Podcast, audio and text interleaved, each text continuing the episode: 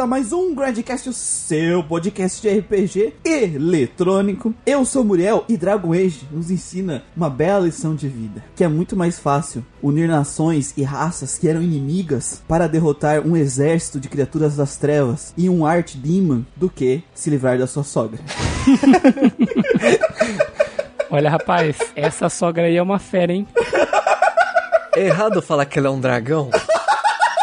Tem isso, meu amigo, tem isso. Sogra tensona. Mas eu venci ela, eu venci. Quando sua sogra é um boss no jogo, só sucesso, cara. Você pode matar ela, que maravilha. O Lucas, cara, é, fez que nem ele fez em Final Fantasy IX. Agora ele vestiu o Camu e foi lutar com o dragão, velho. Foi de boa, cara. Eu pensei, ah, e se eu tentar? Ele deu dois hits no bicho, o bicho morreu, velho. Não, não foi bem dois, não, mas foi fácil, foi tranquilo. Mas a primeira vez que você enfrentou ela, deu um sacode, não sei. A primeira foi, eu tava no nível 11, eu acho, a primeira vez que eu enfrentei ela, sem equipamento e tal. Aí não, não deu. Mas aí lá, pertinho do final do jogo, eu voltei lá só pra ver qual é que era. E eu aproveitei e matei mais de um, né? Então eu derrotei os três dragões do jogo. Matou o outro lá que fica de camper na urna. Matei também. É aquela velha piada, né? Não foram dois ataques. Aí pausa dramática. Foram três. O Torrente perguntou aqui, só uma dúvida, algum aldeão foi ferido durante a gameplay do Luquita? Com certeza. Foi, com certeza. Na minha também, inclusive. Aldeão, elfo, templário, tudo que eu podia. Cara, enquanto você tava, tipo assim, tem uma vila que tá sendo atacada que os aldeões vão se juntar para te ajudar. Cara, não sobrou um aldeão de pé, cara. Eu não protegi ninguém. Eu também não. Não chamei... Não chamei é foda. Não, não, não. Novo título conquistado. Luquita, Sogra Slayer. Sogra Slayer é foda. E aí, pessoal, aqui é o Lucas. E esse jogo, ele conseguiu reunir todo tipo que eu não gosto. É traidor, é gente abusada, é mago burro, é criança fazendo merda, é templário. Mas o templário eu não gosto só por ele estar tá vivo mesmo.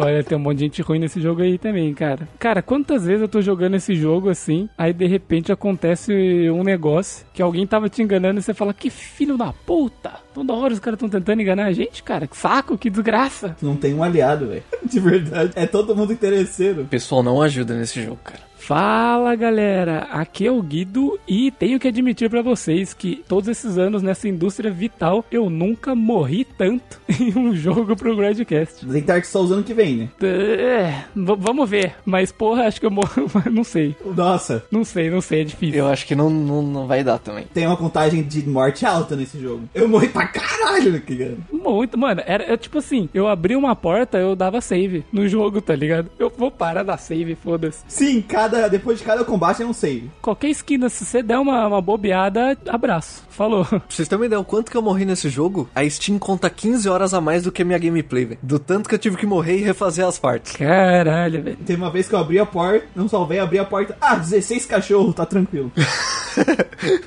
não. GG, velho. Dark Spawn. É nada, velho. Cachorro, nossa, 10 vezes pior. Tem uma parte, eu acho que é quando a gente invade um castelo lá e tem um canil. Eu tentei aquele canil três vezes. Na quarta eu fui reto. Ele não, não precisava passar por ele mesmo, deixei quieto, canil, fui embora. Lucas, 12 tentativas para me passar daquilo. Não teve boss que eu tive que fazer tanta tentativa quanto os cachorros, velho. É que assim, se o cachorro escolhe querer te matar, eles, eles vão te matar. Antes da gente falar mais das nossas mortes e sofrimentos nesse joguinho, vamos para a fita do padrinho.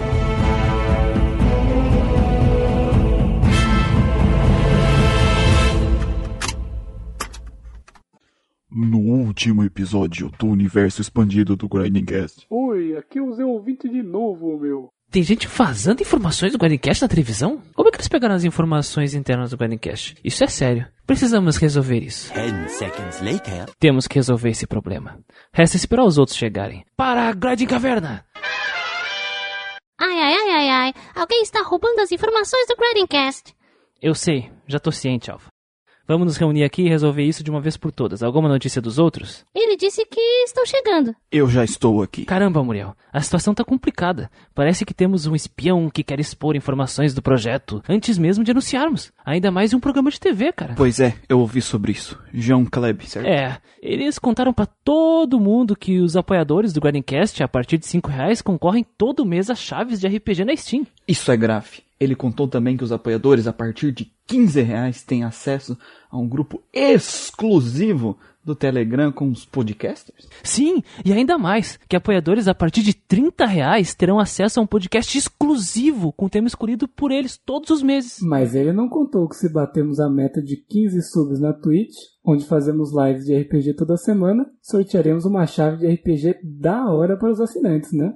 Guido! Guido. É, isso ele não revelou, ainda bem, é mais o segredo que temos. Nossa, mas será que ele também vazou que confirmamos a presença de convidados em futuros podcasts, como o... Não, não, isso não, Guido, isso ainda não, É, ainda bem. Pois bem, como faremos a partir de agora? Temos que enfrentar diretamente esse tal João Kleb. E também o tal anunciante lá do programa dele, o Marcelino. Ai, ai, ai, ai, ai, Rangers. Para isso, vocês precisaram utilizar seus poderes. Trouxe seus morfadores aqui nessa maleta. Peguem os seus, rapazes. Hora de morfar. Poder da muleta. Poder da nostalgia! Poder do Souls-like. Pera aí, por que, que a minha forma Ranger tem que ser logo o poder da nostalgia? Não reclama, Christian. Podia ser pior. Podia ser o poder do Kingdom Hearts. É, cara, fica suave aí. Para de rolar por aí, Guido, por favor. Tanto faz. Tá na hora de acertarmos as contas com esse tal João Kleb. Continua.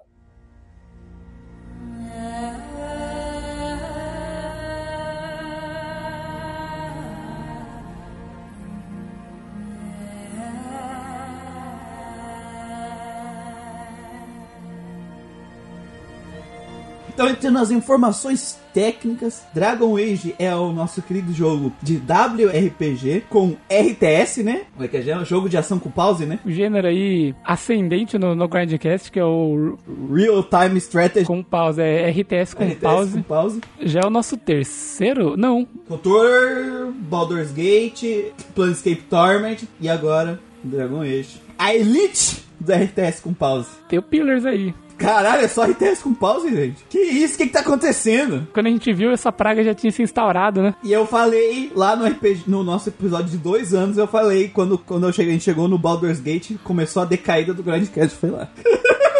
Exatamente. Vai, vai, não, tô brincando, tô brincando. E aí tem os gêneros essas, um WRPG, RTS com pause, MMO cheat com date sim. Isso, conversinha e namorico. Cenas que, tipo, não é legal tua mãe entrar no quarto tem essa cena. Tem que chamar pra ir na tenda na hora certa, né? 60 horas de gameplay, a mãe entra nos últimos único um minuto de cena constrangedora, ela abre o porto.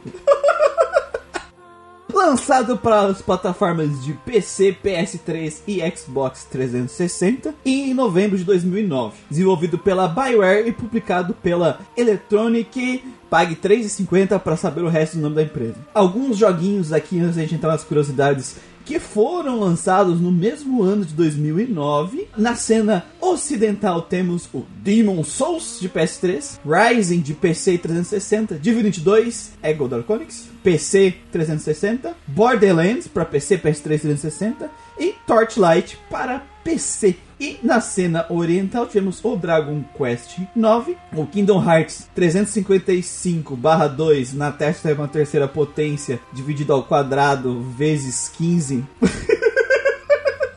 para Nintendo DS. Shin Megami Tensei Devil Survivor, que já tivemos um podcast aqui, tá? Podcast número 41 para Nintendo DS. Final Fantasy 13 para PlayStation 3 e Xbox 360 e Star Ocean The Last Rope para Xbox 360 também. Pode fazer voz de vômito nesse também. Obrigado. Cara, foi um ano meio complicado, né? A gente tem coisas boas e coisas amaldiçoadíssimas. Que é o brinco, né? No PlayStation 2, o de RPG tropeçou e no PlayStation 3, da hora que ele cai de cara, as pessoas. Ó, tá exagerando, né? Aí, da, aqui da cena oriental, 3 RPG amaldiçoado. Exatamente. Muito. Põe muito nisso. Algumas curiosidades de produção de Dragon Age. O Dragon Age foi primeiramente anunciado durante a E3 de 2004. Caralho, velho! Com apenas o nome Dragon Age. Genial. E em julho de 2008, o título foi modificado para Dragon Age Origins. Sinceros que isso foi só, eu acho que alguma jogada de marketing pra galera achar que teve muita diferença entre o que eles mostraram em 2004 pro que eles lançaram em 2008, porque foi bastante tempo, né? É porque assim, eles quiseram fazer um jogo que contasse o início de tudo. E foi a ideia genial deles colocar Origens. Sabe? Porque eles contam na história que acho que existem seis eras. E o Dragon Age acho que é a quinta. E é o, o início da era do dragão. Por isso que eles colocaram origem. Foi uma boa ideia, mas assim, parece que antes eles não sabiam qual era que eles iam contar, ou acharam que assim ia ficar mais fácil do pessoal entender. Não sei se tudo isso foi tempo de concepção do, do mundo, do universo. Provavelmente, né? Porque ele tem um universo bem vasto, né? Bem rico. No world building, né? Ele, né? Na criação de mundo. Eles lançaram o Mass Effect antes? Sim, Mass Effect é de 2007. Será que eles não pararam pra focar 100% em Mass Effect? Provavelmente. Eu recém comecei o Mass Effect, mas eu- dá pra ver uma diferença de orçamento, assim, bem forte no Mass Effect, sabe? É, o Mass Effect veio antes e eu consigo ver muito mais tempo gasto na cinematografia, na expressão facial, sabe? Então eu acho que talvez eles pausaram pra ir pro projeto mais ambicioso deles, né? Talvez seja também aí um dos motivos de- do delay do jogo. A Dragon Age também é que nem dá pra ver, né? Foi o primeiro jogo que a BioWare estava fazendo pro PlayStation 3. Porque o Mass Effect saiu primeiro pro Xbox e depois ele foi enviado para o PC. Esse foi pra 360, né? Exclusivo. Esse foi o PC. E depois o Mass Effect 2 saiu, né? Pra, pra PlayStation 3 também. Só que os caras não tinham acesso a um, foda-se. Depois saiu um bundle, né? Aquele que vem os três e um- uma capa só. Dragon Age tinha mais de 35 DLCs, nem a cara da EA fazer uma coisa dessa, variando a Aqui, ó. Será que isso foi mão da, da EA? Com certeza, né? Será? 35 DLC vai tomar no cu, velho. Ah, variando de campanhas independentes a membros extras do grupo, presentes de Natal, bônus de pré-venda, produtos associados. Foi muito criticado por apresentar um NPC que anunciava a venda de DLC do jogo. Imagina, você tá lá em Dunnerin lá, o pau comendo o elfo escravo. Aí para o NPC, você sabia que tem um- uma DLC à venda? Tu tava morrendo pela quinta vez, cara, ó, tá difícil, ali tem um conteúdo adicional que tem umas armas mágicas. Que tal você pegar essa espada aqui, ó? 20 dólares você pega essa espada aqui, ó. E o boss fica, ó, mamão com açúcar. Parece propaganda de novela, sabe? Que os caras do nada param pra mostrar um produto que, tipo, Aquele jabá forçadinho, né? é aquela forçadinha da piscadinha pra tela. Pega uma, uma manteiga com uma marca específica. tá E a ligado? manteiga fica em primeiro plano. Não, isso é amaldiçoado demais. Para ajudar a promover Dragon Age, a EA contratou a Blur Studio para criar, elaborando um trailer de CGI de 4 minutos, intitulado Sacred Ashes. Ah, o pó de cheirar. O aquele. pó, né? O pó sagrado lá. Eu não cheguei a ver. Pelo menos eu não lembro de ver esse trailer CGI. Você não viu? Ah, mostra os personagens principais do, do jogo. Eu não vi. E tudo que tinha relação com o pó eu ignorei muito no jogo. Você quer ouvir a história do pó? Não, eu só quero cheirar mesmo. Que isso, cara? Não é você que vai cheirar, não. É o cara que tá mortão lá. É o cara que tá em coma lá, velho. Você dá pra ele e o cara. Prau! E aqui uma curiosidade, a Blue Studio fez várias cenas animadas em CGI para jogos como Need for Speed Underground, Shadow the Hedgehog. Mas ó, a CGI é bonita. Mas a CGI é bonita. tá bom.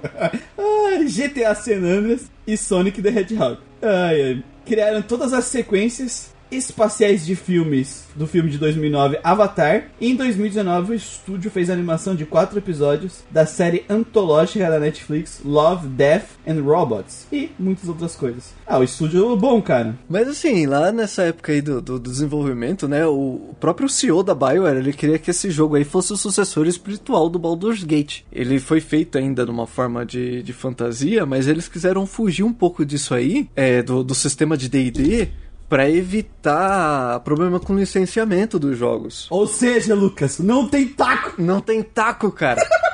Graças ao senhor que não tem. Coisa linda, coisa linda. Eu achei as skills do jogo muito legal, sabe? Tipo, aquele problema que a gente teve no, no Baldur's Gate de dificuldade de entender, aqui não teve nenhuma skill que eu fiquei em dúvida. Eu tava comentando com vocês, né, quando antes da gente.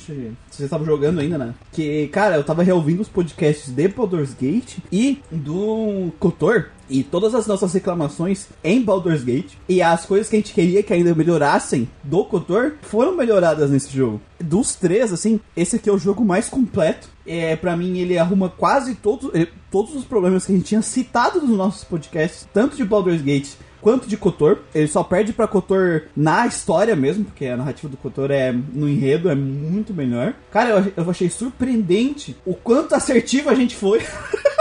nos podcasts. E, e, é legal ver isso, sabe? Porque a gente deu sorte de a galera acabar voltando nos jogos da Bio e a gente acompanhar essa, essa evolução dos jogos e ver a empresa pegando os seus jogos anteriores e querendo manter esse estilo, né? Do RTS com pause, mas cada vez mais melhorando a gameplay, cara. E a gameplay desse jogo é muito fantástico. É, você vê que a clara evolução que eles tiveram, né? Aprendendo com os erros e melhorando cada vez mais a experiência, assim. E realmente esse jogo aqui é a experiência talvez experiência definitiva de RTS com pausa que eles queriam? Tudo isso, né, que eles fizeram, eles estavam com uma, uma ambição muito grande. Porque eles mesmos falaram que ele queria que esse jogo, o Dragon Age Origins, fosse o Senhor dos Anéis dos jogos de videogame. Sabe, ele queria que fosse o ápice de um jogo de fantasia para os videogames. E teve muita gente participando nesse jogo, é muita linha de diálogo, é muito bem construído nesse jogo. Apesar de gostar bastante do que foi feito no, no Baldur's Gate, eu acho que aqui eles deram uma aprimorada muito grande, principalmente em relação aos personagens, né? A gente vai falar especificamente de cada coisa depois, mas, mano, é muito legal ver isso, essa melhora. E é um jogo muito bom. Eu lembro até na faculdade tinha um professor meu que ele era muito fã de Dragon Age. A tela inicial do computador dele era Dragon Age, ele escreveu um trabalho de faculdade sobre Dragon Age. Nossa. e quando ele saiu o 2, ele tava muito puto, era muito engraçado. E é uma pena que esse jogo, ele não teve todo o destaque, por exemplo, que um, Mass Effect teve. Porque o Mass Effect, ele tem uma gameplay mais palatável pro público geral. E a parte de roleplay do Mass Effect, por ele ser um orçamento maior, ele é muito mais cinematográfico, é massa pra cacete, sabe? Mas Cara, esse jogo, os personagens, a interação deles é tão legal, a gameplay, essa melhoria da gameplay, esse é um jogo que merece muito mais destaque do que eu vejo as pessoas darem para ele, sabe? Quando fala de WRPG, eu vejo muita pouca gente citar o Dragon Age. Eu fico feliz que o, o, Inquisition deu uma boa alavancada, porque o Dragon Age teve um jogo muito bom, que é o Origins, aí o 2 ele foi uma bosta e eles ficaram um tempo assim, meio aquela impressão ruim, sabe? Aquele gosto amargo. Aí quando saiu o Dragon Age e Inquisition e eles acertaram, deu aquele up no Dragon Age como um título no geral, sabe? Mas realmente eu acho que precisa sair o 4 aí, para ele voltar nos, destaques aí do, do, do pessoal comentando sobre Dragon Age, porque merece. Mas uma coisa que eu lembrei que eu queria, que eu queria falar também, que eu tava até discutindo com o Muriel, que assim, o, o que eu acredito que possa ter acontecido também, que a gente comparou dele com o enredo com, do Kotor, né? O Dragon Age, ele foi muito mais... Ele preferiu, eu acho, pelo menos assim, o que eu senti, fazer um enredo principal mais simples e objetivo e focar bastante na construção desse universo. E o Kotor, ele já tinha a carga do Star Wars de construção de mundo, de universo, ele já carregava isso com ele, sabe? Ele não precisava se preocupar tanto em construir. É claro que ele expandiu coisas, ele usou muito bem esse mundo, mas ele não precisava construir tanto, porque já tinha uma grande carga que ele já trazia de um título gigante. O Dragon Age não, ele tinha que construir muita coisa. Então acredito que pro enredo principal você fala assim: ah, e se a gente fizer um negócio super simples e objetivo e, claro, vai fazer coisas interessantes nos arcos, né? Que a gente tem que passar. Mas eu acho que essa construção que eles fizeram foi muito importante, porque muitas coisas do Origem eles vão usar nos próximos jogos, sabe? E se eles fizeram aqui uma, uma boa fundação, né? Uma boa base, eles, consegui, eles conseguiram fazer isso e usar isso pros jogos seguintes, assim. E pro universo expandido, claro. Que Dragon Age se expandiu para fora do videogame também. Então, pra, pro pessoal entender, Dragon Age é um jogo que você cria o protagonista desse mundo, né? Você cria ele, ele não é um personagem. personagem customizável, né? O famoso é, copo de plástico do WRPG, onde você customiza o seu copo plástico. Né? E você vai criar o seu personagem. E uma das coisas legais dessa criação de personagem que me fez a. que já me fez gostar desse jogo de começo, sabe? Assim, que, que eu, na hora que eu bati o olho pra esse jogo, eu falei, caralho, isso é muito da hora. Que você vai ter é, três raças para escolher, né? Isso. É o humano, a errada é errada. Isso. Aqui, ó, não, nada a ver. O cara joga de humano, velho. Sai daqui. o cara joga de humano, velho. O cara só pegou o humano pra saber nadar, velho. Foi muito útil nesse jogo, a skill de nadar. Muito. Você vai ser humano, elfo ou anão, bombado. Porque anão não pode ser mago. Já tá errado jogar de anão. Aí, pelo menos, anão não dá pra jogar de anão mago, que é mais errado ainda. Isso, não, não façam um anão sem barba. Não, ah, é proibido, tinha que ser proibido, velho. não poderia nem ter a opção de tirar a barba do anão. a menor barba do anão tinha que ser 30 centímetros, sabe? Cara, se você faz um anão sem barba, o jogo vai crachar sozinho, ele vai impedir você de jogar. Experiência própria, né? Experiência própria. Posso falar com propriedade. E cada uma das raças que tu escolhe, né? Pra fazer personagem masculino, feminino, fazer. É, configurar o rosto dele a lá PES 2006.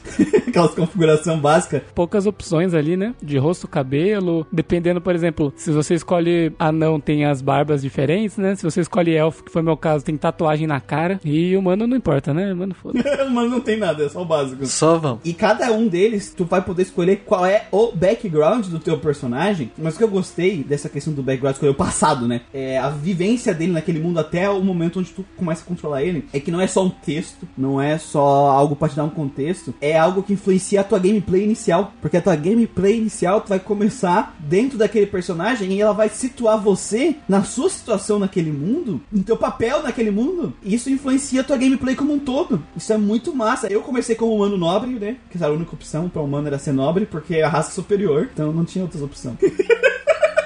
Mas, cara, eu tinha minha família. Aí um dos caras que é um dos vilão matou todo mundo, né? Aí eu, o Lucas e o Gustavo conversando, cada um pegou uma diferente. E isso influenciava muito nas nossas interações com os outros personagens por causa da nossa raça. Ou quando a gente voltava pra nossa, nossa raça, a parte que era dos humanos ou a parte que era dos elfos. Lá existe uma visão deles sobre a gente, diferente, sabe? Então isso influencia a, a, a o jogador no mindset daquele personagem. Isso é muito massa, velho. Isso é muito legal. E, cara, não só influencia nisso, é pelo menos pra mim, a gente vai ver isso com vocês depois, mas pelo menos pra mim, o meu background ele apareceu em outras situações durante o jogo também. Porque a moral é que é o seguinte: os seis backgrounds, você vai viver a sua vida e até um certo ponto, e no final vai ter um conflito, alguma coisa que vai fazer com que você tenha que sair do seu lugar de origem. E em todos os backgrounds aparece o Duncan, né? Que é um personagem aí que é dos, dos Grey Ordens que você vai entrar pra ordem dele. Não importa qual dos seis você começar, todos vão chegar nesse ponto e deles vão convergir pro mesmo ponto, né? Só que no meu caso, eu tava numa vila élfica e tinha um parceiro meu, um amigo meu, que ele se perdeu, sabe? A gente entrou numa caverna juntos, chegou até um, um espelho mágico lá, aconteceu um- uma explosão e eu e ele caímos desacordados, só que só eu fui encontrado, sabe? E ele sumiu. Cara, lá pro final do jogo, teve uma, sabe daquelas emboscadas de mapa? Sei, sei. que uma delas eu entrei e era o acampamento nosso, e de repente a gente é atacado por Darkspawn e ele era um dos caras do dos Darkspawn, sabe? Caramba. Então, ele apareceu, cara, nesses eventos de mapa pra mim, coisa do meu background, sabe? Eu, eu tive esse evento também, mas como eu não tava relacionado, era só o Darkspawn invadindo. Ah, pode crer. No meu caso também, e a minha backstory, tipo assim, tu começa a ver com a tua família e é, tipo, dia a dia feliz com a família, sabe? E aí tu recebe a visita lá do cara que é teu aliado, a gente tá se preparando pra se juntar ao exército do rei, que depois a gente vai ver mais pra frente, né? De enfrentar aquele combate. E aí um dos nossos aliados simplesmente aproveita essa chance pra chacinar a minha família inteira e pegar as posses nossas pra ele. E dá um golpe, né? Ele dá um golpe. Eu tenho que fugir e sobra só eu, toda a minha família acaba sendo assassinada do- nesse processo, com exceção do membro mais importante da família, que era o Jorge, que era o meu cachorro.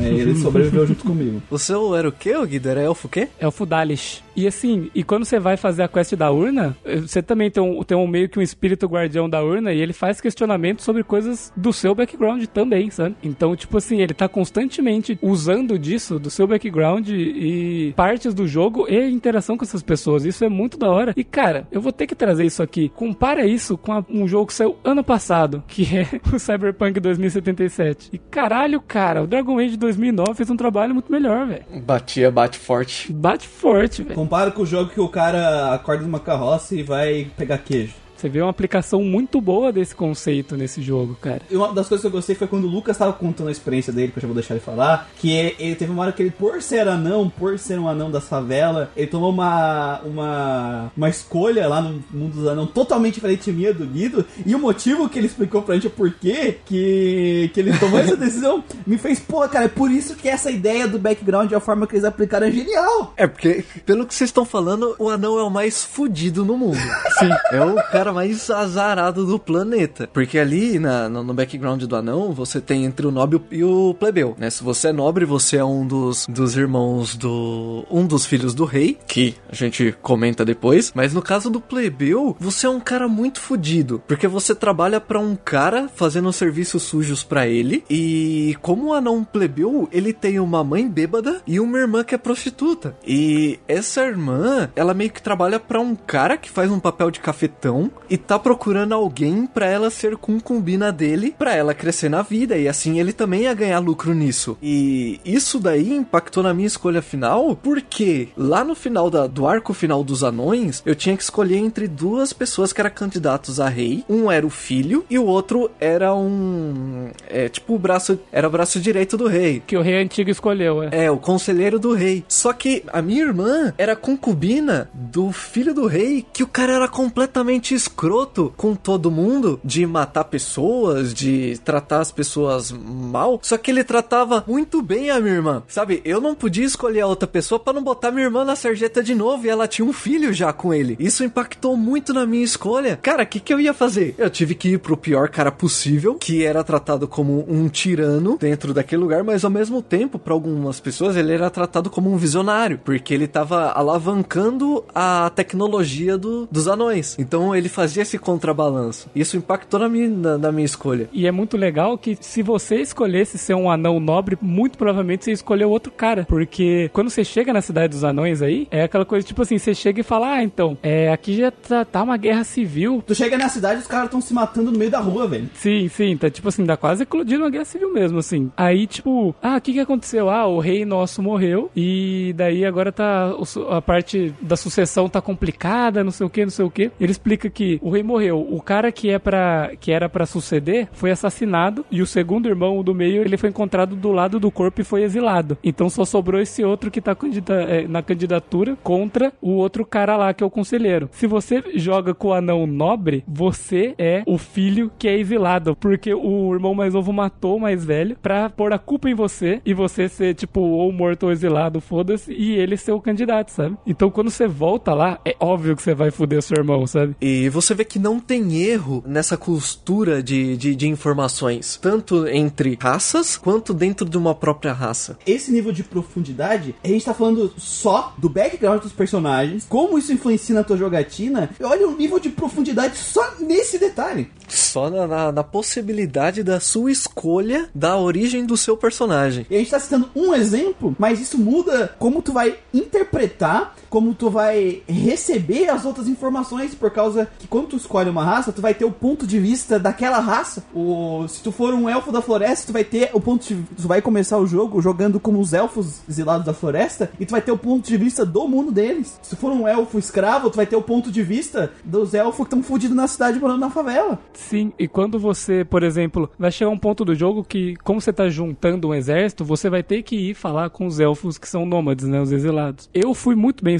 é, fui recebido. Só que eles são uma raça que eles são muito reclusas, sabe? Eles não. Tanto que eles são nômades, eles não querem ser encontrados. Então, tipo assim, eles não recebem muito bem outros tipos de pessoas, assim, sabe? Eu acho que eles só receberam vocês porque vocês eram Grey Warriors, mas assim. Sim, só receberam a gente por causa que era Grey Order. E aí foi tipo assim, ó. Quando eu cheguei nos elfos lá, eles chegaram. Primeiro, puxa a flecha né? Eles puxam, né? E fala assim, ó, vira aí, vai embora. Ah, mas eu sou Game Order. Tá, então tá, né? Então pode entrar, fazer o quê? Foi tipo isso, sabe? E sempre quando você ia conversar com alguém, eles ficavam muito com o pé atrás. De te dar alguma informação, de poder falar com alguém que é de fora da, do ciclo deles. E, eles ficam mais de boa quando a gente começa a, a fazer as quests e depois que a gente termina a quest de lá, eles ficam mais de boa quando tu vai conversar com eles, sabe? Mas antes disso, não. Antes disso, eles são bem, bem pé atrás mesmo. O Lucas comentou que talvez o anão é o mais fudido, mas o, o elfo da cidade, ele também é bem fudido, cara. Não, ele é. Ele é escravizado e é... Porque eu joguei já os, os seis... Eu lembro que na época, o 360, eu joguei os seis backgrounds. Aí o elfo da cidade também, cara. Eu joguei uma vez lá, os caras os caras são... É, sabe em Denner que tem um palquinho no lugar? Uhum. Tinha uma peça de teatro lá, cara, que eu tava apresentando teatro com a galera e, mano, os caras vêm, tipo, batendo, sabe? Tipo, PM mesmo. Tipo, sai aqui, vagabundo!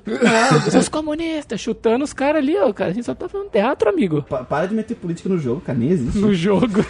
para de meter política nos meus joguinhos. O jogo, ele tem bem essa crítica de status social, né? E isso é muito bom porque a gente consegue ver o balanço completo do jogo. Mesmo você jogando apenas com, com uma raça, você acaba vendo a discrepância em todas as raças. Aqui no, no, no Dragon Age é diferente. Os elfos, por exemplo, que a gente tava comentando, porque a gente sempre vê elfos retratados como aquele ser é, superior, o ser inteligente, o classudo, sabe? E aqui no Dragon Age, os elfos, há muitos anos atrás, acho que chega a ser dois mil, dois mil anos atrás de, de, dessa história, eles se tornaram escravos, sabe? Eles são escravizados, eles são escorraçados. Tem um lugar que é o gueto dos elfos, tipo, eles estão caindo de doença. E aí você tem os elfos que são nômades, né? São andarilhos, eles não têm um lugar exato, eles vão vivendo de floresta em floresta conforme o líder manda. E tem esses que vivem na cidade. E isso é muito refletido também nos anões, né? Tem um bairro exclusivo pros anões de alta classe, enquanto os outros estão pedindo esmola na rua. Quando tu entra nas partes, tu vai na favela e na parte de alta classe, cara, é muita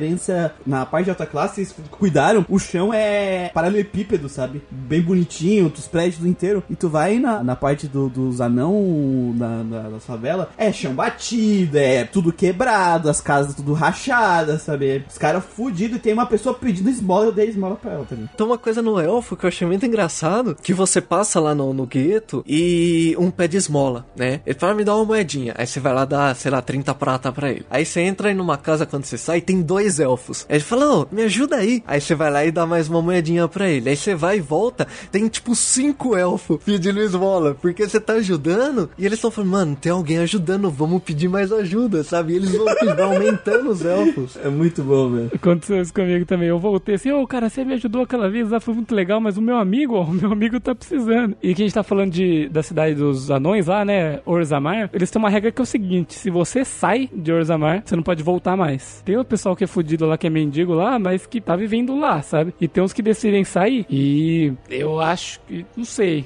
Talvez se você tá vivendo lá de fudido lá, você fala, bom, tem mais uma galera aí que se aventurou pra fora, né? Aventurou e falou, ah, vamos sair, ver se consigo uma vida melhor lá. E o Lucas, como anão, pode falar melhor das interações aí, que os caras iam fazer questões de perguntas filosóficas pra ele. Nossa, era muito, porque assim, é, da, da parte do anão foi uma treta muito grande, porque eu tinha que ajudar um cara pra entrar num campeonato, isso lá na minha origem, né? Só que esse cara se embebedou, né? E eu acabei tomando é, a armadura dele e entrando numa luta por ele, e por isso eu fui exilado e me tornei um guardião. Quando eu voltei, todo mundo conhecia, porque é o único anão que é guardião. E aí o pessoal falava: Ah, cara, é você que estragou nossa tradição. Claro que todo mundo sabe quem é você. Você é foda, você cagou tudo no que a gente fazia. Sabe, as conversas eram assim comigo. E aí eu, eu cortava ele, ou falava, oh, me respeita que eu sou um guardião. Quando, ah, principalmente quando foi o Ogren, né, que é um, um, um, outro anão que entra no grupo, que ele sai pela primeira vez das minas, ele olha para cima e ele fala, como é que as pessoas, como é que os humanos conseguem viver debaixo do céu, sabe? É, é grande, isso aqui tá me incomodando. E aí você tem opções de diálogo, de falar, tipo, ah, você vai se acostumar um dia, ou você nunca vai se acostumar, o, o tipo, o humano é tudo doido. Eu imaginei ele se sentindo meio oprimido, assim, no sentido dele se sentir pequeno, né? Porque quando você olha pro céu, aquela vastidão, assim, se sente tipo um, um peidinho do universo, né? Mas aí ele é um caso à parte, né? Porque ele, depois ele vai se arrumar com bebida e ele fica suavão. Bêbado tarado por velho.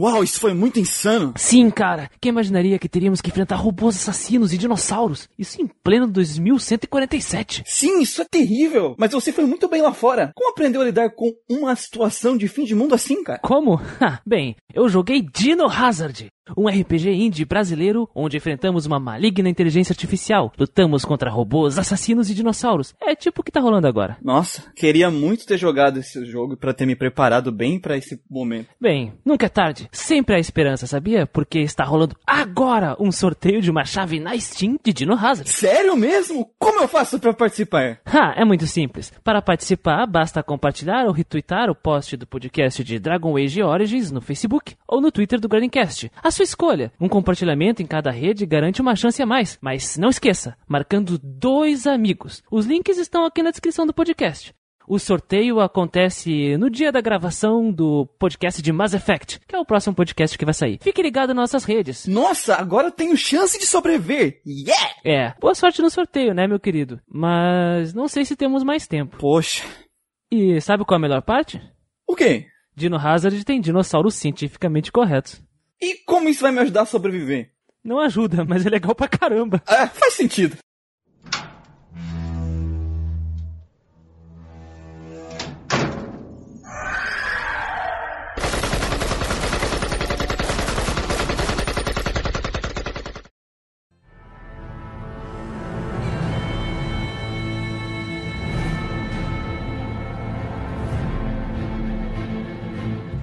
Vamos, a, gente, tem bastante coisa ainda pra falar, mas vamos explicar um pouquinho sobre essa a, a main quest, né? Que tu, depois de tu escolher a tua teu background, tua passado, todos os caminhos vão se juntar pra se tornar um, um ordem ou guardião, né? Que é o- os guardiões cinzentos. Que aí você, quem o Gustavo pode explicar um pouquinho melhor do que, que se trata essa organização aí nesse mundo, porque a gente tá numa guerra contra umas criaturas que é os Darkspawn e eles são o grupo responsável por lutar contra eles, né? Existe aí, né, uma organização que se especializou, né, em enfrentar esse mal, porque o mundo, eu não manjo tanto do lore do que acontece nos anos antes da Era do Dragão, mas o mundo ele é assolado faz muito tempo pelos Darkspawns, que eles até chamam de praga, né? De tanto em tanto tempo eles voltam pra atacar aquele mundo. E o Grey Order é a principal força que se organizou pra poder enfrentar eles, sabe? E ele até no, no começo do jogo ele te fala uma coisa, ele te fala, é, nós somos as únicas pessoas que realmente podem matar o Archdemon, que é, né, a criatura principal que tá controlando os Darkspawns. E o genial é que isso é falado no final depois. Por quê? Exato, eu achei isso muito foda. Eu não tava esperando por isso, não, cara. E daí ele fala assim: ah, nós somos a única, a única força que pode parar essas pessoas. E desses Grey Wardens, o que está servindo como líder dessa geração é o Duncan, que é o cara que ele vai aparecer em todos os backgrounds e te resgatar. E, e vai servir como um tutor pra você, né? Então, é, o começo, no- quando você entra para os Grey Wardens, você vai fazer parte de uma. meio que um ritual de iniciação, né? Nossa, esse ritual de iniciação me deixou tão preocupado.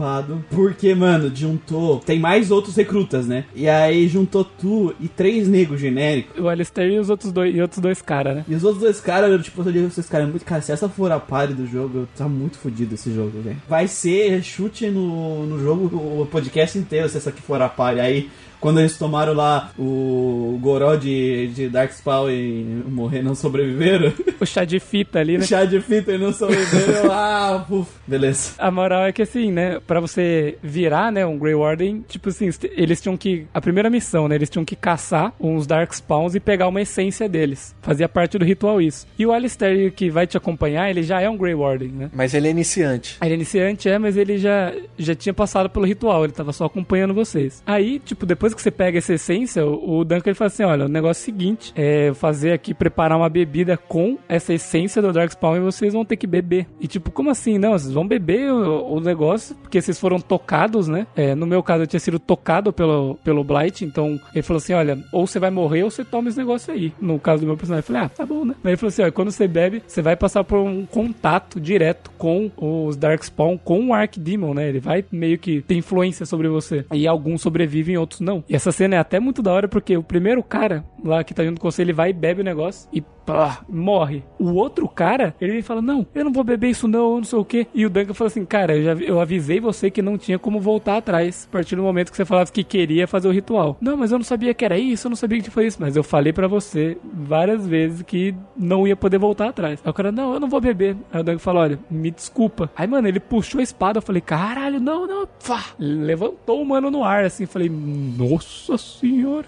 Não tem conversa com o cara. Tem conversa. É porque espalha o segredo, né? Não pode deixar a pessoa de fora saber. A partir daí, né, que eles falam, né, que o- os guardiões são os únicos que podem parar o arquidemônio e as suas, a sua horda, né, a prole. E do- no decorrer do jogo a gente encontra outras personagens, outros companheiros que tem ali o seu medidor de moral com a gente, né, que vai julgar a gente por quase todas as atitudes que a gente fizer dentro do jogo, né, e isso vai definir se eles vão continuar no grupo com a gente, se eles vão embora, se vai trair, esse tipo de coisa. Tem uma questão que, assim, é, quando a gente chega, né, nesse lugar que a gente tá tendo a iniciação, eles já estão meio que num, num acampamento de guerra. Então tem o rei atual de Ferelden, que é o reino, com o exército dele, juntando tropas pra poder enfrentar os Darkspawn que, que estão naquele, na, na- naquela região. Então a gente tá os Grey Wardens mais o exército pra enfrentar eles, né? E a gente tem a missão de ir numa torre, acender uma tocha lá e dar o aviso pra uma outra parte do exército vir. E dar um ruim nessa luta aí. A ideia do plano era é, uma parte do exército atrair os Darkspawn e aí a gente avisar quando eles chegassem pra outra flanquear. Aí a gente fez isso, deu aviso e os caras que eram pra flanquear falou: kkk, pau no cu de vocês. O vilão, né, do jogo, no caso o Low Game, ele olha e fala: Nós não vamos ajudar, vira e leva o exército embora. Então a gente que fez apenas uma. que era uma emboscada, eles estavam em menor número e cercado, essas pessoas não sobrevivem e o Duncan acaba aparecendo nessa luta sobra pra nós. No caso, você e o Alistair são os últimos Grey Wardens que sobraram. Então, o Grey Order não é o que vai enfrentar o Archdemon? Beleza, só que a gente precisa de aliados para isso. E a primeira missão, né, que eles te dão, o enredo principal é você precisa juntar aliados, formar um exército para enfrentar os Darkspawn, porque eles estão aí, eles estão batendo na porta e o reino tem que estar tá preparado para isso. Ah, como é que eu vou fazer? Não sei o que. Não, você vai ter que juntar os humanos, os elfos, os anões, os magos, que também tem uma sociedade reclusa, não é exclusiva por raça, mas eles em si fecharam um, um clubinho deles ali e eles não se misturam. Então você meio que tem que juntar essas diferentes pessoas, diferentes povos, para formar parte do seu exército e juntar o reino inteiro para poder enfrentar eles, sabe? E vários desses locais eles vão estar tá com seus próprios problemas, eles vão ter o seu próprio arco de tipo, olha, aqui a gente não vai poder te ajudar com esse exército porque a gente tá fudido aqui, a gente tem que lidar com isso, tem que lidar com aquilo. O enredo principal do jogo é junte um exército e enfrente a praga, enfrente os Darkspawn. Aí o desenrolar das coisas, das coisas interessantes assim do jogo de problemas, diálogos, interações que eu acho bem foda vai ser nesses núcleos, né? Nesses arcos que a gente tem que fazer ao longo do jogo. O meu problema, meu único problema com esse jogo é que os Darkspawn, eles são o formado da jornada, né? Tipo, esses são os inimigos que a gente tem que parar, né? Até o Lucas citou o Senhor dos Anéis, o Gustavo falou que a parte da,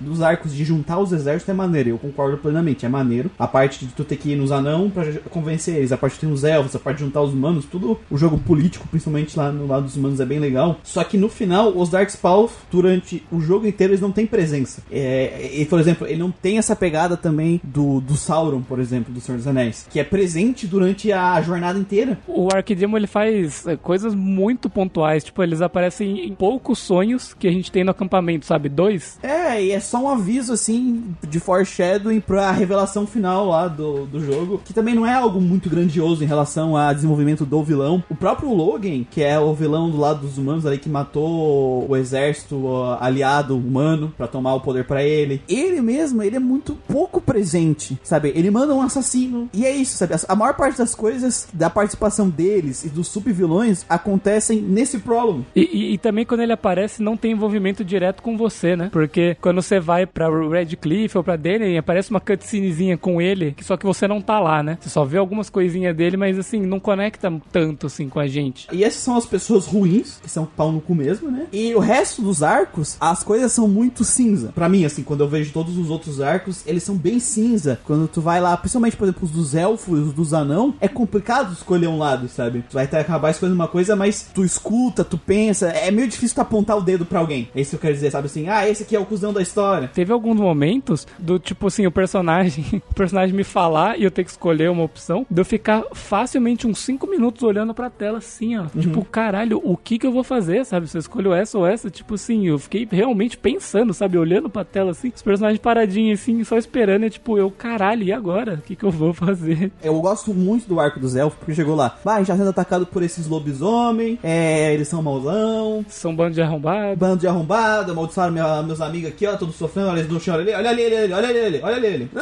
Se aqui no chão. É, os, os lobisomem, ah, eles emboscaram a gente, eles são ardilosos e não sei o que. É, eu pensei, lobisomem, bicho selvagem, eu pensei assim, né? Quando eu cheguei na floresta, os lobisomem, encontrei o primeiro grupo, o lobisomem chegou, ô meu chapa, vamos conversar? Ele começou a falar, velho, eu falei, que isso? Ô parceiro. Porque a, a, gente já tinha sido atacado por lobisomem, mas beleza, foram os lobisomem normal, assim, beleza. A gente já tinha enfrentado alguns, então a gente falou, ah, ok, lobisomem feroz aí. Chegou numa cena que você tá vindo, tem uma pontezinha e de repente vem uns, uns lobisomem que eles vêm correndo e eles param e ficam de pé parado. Aí eu tentei atacar eles, tipo, a distância, e vi que não atacava, sabe? Eu falei, ah, vai ter uma ceninha ali, né? Aí quando eu cheguei pra ceninha e ele, ô, oh, o que vocês estão fazendo aqui? E aí, aí, porque assim, eu tava nessa matar bicho e eu fiquei, caralho, mano, eu tava bem Capitão América, minha run foi bem Capitão América, eu quero salvar todo mundo. Sabe, ele começou a conversar, então tá, vamos tentar dialogar, já que ele dia, sabe dialogar, né? E aí tu vai descobrindo as coisas e fica meio que assim, cara, tu vê que todo mundo ali é vítima. Então, esses arcos é muito legal as interações, já falou um pouco dos anão. Ah, o que tu tem que fazer nos arcos pra chegar até o final e ganhar ajuda daqueles povos é muito massa. Isso é muito, muito legal mesmo. É muito da hora. O, o problema é realmente que o vilão humano principal, quanto o vilão dos Darkspawn, principalmente o Darkspawn, porque depois tu junta todo mundo, é simplesmente vão bater no Darkspawn. Oh, vim matar o Darkspawn, minha vida é pra matar o Darkspawn. O Darkspawn é mal. É isso, sabe? O, o que eu acho assim, tipo, fazendo um paralelo com o Senhor dos Anéis, porque esse jogo ele me passa em vários momentos umas vibes Senhor dos Anéis. Ele, tipo assim, sabe aqueles momentos Senhor dos Anéis que é exército de orc correndo, que não os malucos, e os caras, tipo, vão lá e bater. É meio que isso, assim. E todos os encontros com o Darkspawn é meio isso, sabe? E eles não tem nenhum, tipo, que nem tem no Senhor dos Anéis, não tem nenhum, ah, o líder dos orcs que se destaca, que parece ser mais sapiente, pelo menos assim, parece uma coisa mais, um, alguma coisa que você poderia interagir, que seria interessante uma interação, não tem, sabe? Poderia ter. A única pressão que ele mostra no jogo para mim, que também não funcionou, é conforme a gente vai avançando no jogo, no mapa de seleção de fase, ele mostra é, a sombra do, da, do Darkspawn subindo, como se ele estivesse avançando para cima dos reinos. Então ele começa lá embaixo, que é o acampamento onde deu tudo errado, e ele vai se espalhando. É a única tentativa de pressão que o jogo tenta fazer no jogador para que aquilo seja resolvido rápido. A horda tá chegando, precisamos resolver os problemas. Porque assim, é como vocês falaram, né? Tem os arcos. O recheio do jogo são os arcos. Os três arcos principais, né? Que é o guardião buscando ajuda para parar essa prole que tá subindo. Nesses arcos é mostrado como todo mundo faz merda. E é você que ajuda para resolver as merda. Só que um é conectado com o outro. E isso que eu gosto. Eu comecei pelos humanos. Acho que acho que nós três fizemos a mesma sequência, tipo, sem combinar, sem querer. Tem uma lista, né, no quest log do jogo, e a gente seguiu a lista meio sem combinar. Aqui no, no Dragon Age Origins, você não precisa seguir uma sequência. Você pode fazer a quest na ordem que você quiser, só que ele obrigatoriamente tem uma lista. Igual no Kotor, inclusive. O Kotor, ele é, tem três ou quatro planetas que você pode visitar na ordem que você quiser. E eles mantiveram essa ideia no, no Dragon Age, né? De você poder escolher para qual lado você vai primeiro. Eu até acho que essa, eles deixam essa ordem, tipo assim, na, dessa forma, porque é meio que, ah, eu recomendo que tu faça assim, mas não é obrigado, sabe? A melhor ordem, é. No Kotor também eles deixam os planetas, tipo, planta 1, 2, 3. Quando tu joga, tu sente que parece uma ordem boa para jogar, sabe? Então eu acho que eles já pensaram nisso, mas tu pode escolher à vontade. Mas é legal ver como uma é entrelaçado com a outra, porque, por exemplo, eu comecei com os humanos. Para eu resolver os problemas dos humanos da forma que eu queria, que era deixar o Connor lá, o, o menininho, o filho do Eamon vivo, eu precisava da ajuda dos magos. Mas eu ainda não tinha feito o arco dos magos. Então eu fiz até certa parte e a mãe dele falou: Ó, pra gente resolver isso aqui, a gente precisa de um mago para entrar lá no, no Fades pra salvar ele. Um mago do círculo. Mas, tipo assim, tu podia também sacrificar alguém, aí tu não precisaria dos magos da ordem também, sabe? Adivinha quem fez isso?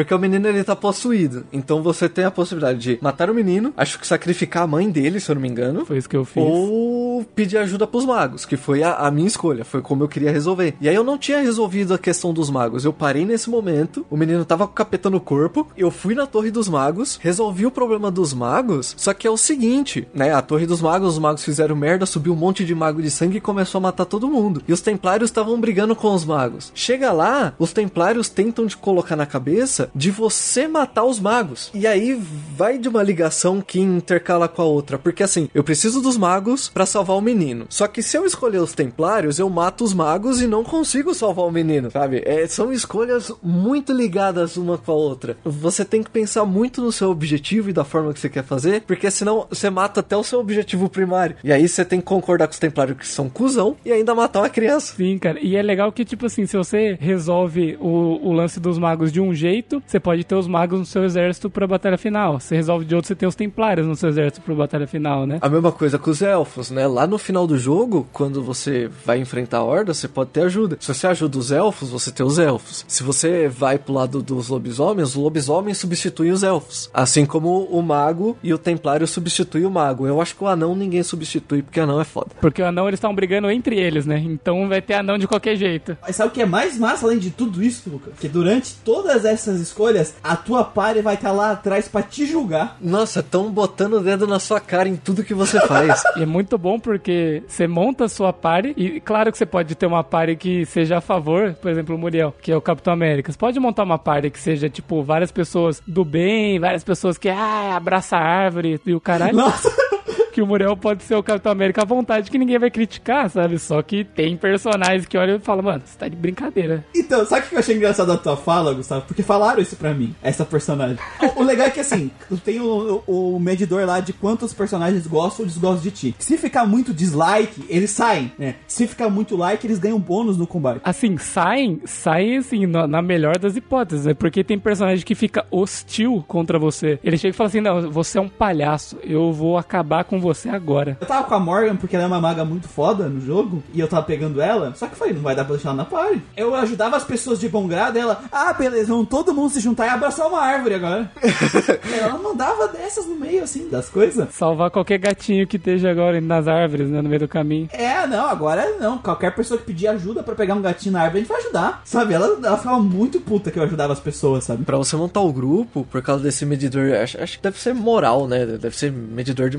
De afinidade. É, de afinidade é, com personagens, você tem que ver como você vai montar a sua party. Porque, por exemplo, você vai botar a Leiliana, que é uma crente, junto com o Sten ou com a Morrigan, não dá certo. Porque às vezes você ajuda uma pessoa, a Leiliana fala: Olha, meus parabéns, hein? Você é gente boa mesmo. Aí o Sten fala: Mas você é burro. Sim! Ele falou assim: nosso objetivo é enfrentar os Darkspawn. Isso não vai ajudar a gente a cumprir os nossos objetivos. Eles não são passivos, eles se metem. Às vezes eles falam com a pessoa, não com o time, sabe? Eles julgam a pessoa. E isso também te bota uma pressão pra te fazer suas escolhas, sabe? E, e essa interação deles não serem passivos durante a, as suas decisões é um dos pontos muito legais que no Kotor tinha um pouco disso, é de eles interagirem du durante a narrativa principal com o que estava acontecendo, que não existia no Baldur's Gate, né? No Baldur's Gate não tinha isso, o pessoal ficava calado. Então, é que nem eu falei lá no começo do podcast, essa melhora, né? No Baldur's Gate o pessoal foda-se main quest, ninguém fala bosta nenhuma na main quest. No Kotor eles falavam um pouquinho, e aqui no Dragon Age eles estão te julgando. Sim, tem julgamento, tem consequências, né? Eles aprovando e desaprovando a todo momento. E eu vou te falar que essas consequências vai além desse jogo, porque isso se expande pros próximos jogos da série. E isso é mais genial ainda, porque o Zevran, se você não dá muita moral para ele, se você não dá os presentes, não ganha a amizade dele, tem um momento que ele te trai. Isso se você não matar ele na primeira vez que você encontra ele, porque ele é um assassino vindo para te matar. Você tem a opção de matar ele lá no começo, você tem a opção de agradar ele, ser amigo dele, ou não. Se ele não é amigo, ele vai te trair em um momento do jogo. E se ele é amigo, que foi o que aconteceu comigo, ele não trai, ele me ajuda a matar os caras que queria matar eu. O clã de assassino dele, né? Que vem atrás de seus corvos. Isso, os corvos. E isso impacta lá no terceiro jogo, porque se você mata o Zevran no primeiro, ele não aparece no terceiro. Mas se você deixa ele vivo, ele aparece no terceiro jogo. Que tem como você loadar os seus saves dos outros jogos, né? Você consegue fazer o load entre jogos, entre os, os Dragon Age, né? E não é só com ele, os outros personagens. Sabe, se você transforma o, o Alistair em, em rei, ele aparece como rei no terceiro jogo. Fora os personagens de pouco impacto que voltam depois que você fala: caralho, essa menina aqui que eu ajudei a se tornar uma ferreira, hoje em dia tá fazendo encantamento mágico desse mundo no Inquisition aqui, sabe? Cara, esse personagem eu achei muito estranho. O que ele tá fazendo no meio de corpos na última dungeon, velho? Mestre do capitalismo, Pia, velho. E o que eu acho mais foda é que, assim, isso ajuda muito a fortalecer aquela personalidade dos personagens, que eu já gosto deles, eu já acho eles carismáticos pra caramba, os personagens desse jogo. Eu sei que não dá pra chamar o grandão lá de carismático, porque ele é uma porta, mas... Né, ele é meio xarope. Mas ele é bem definida, a personalidade dele é bem definida, e quando tu começa a conversar com ele, tu começa a entender... Tem um propósito ali, né? Isso, ele tem, ele tem. E a outra coisa que é legal no jogo, que tinha já isso no Kotor, tinha isso um pouco no Baldur's Gate, mas ainda tava muito cru, que nem a gente falou. No próprio Planescape, isso era uma coisa muito legal do Planescape, e aqui eles expandiram a um nível, assim, astronômico, que é a interação entre os personagens que não envolve tu. Toda vez que eu via que eles iam comentar alguma coisa entre eles, eu parava pra escutar, eu, pô, não, deixa eu pausar aqui. Eu parava e virava a câmera pra ver, pra ver o diálogo. Pra ver o diálogo, exatamente. E tem interação entre todos eles. Cara, eu, eu até falaram aqui na, na live que não dá pra deixar a, a Morgan e a, a Liliana na Liliana. Só, cara, se tu deixar as duas,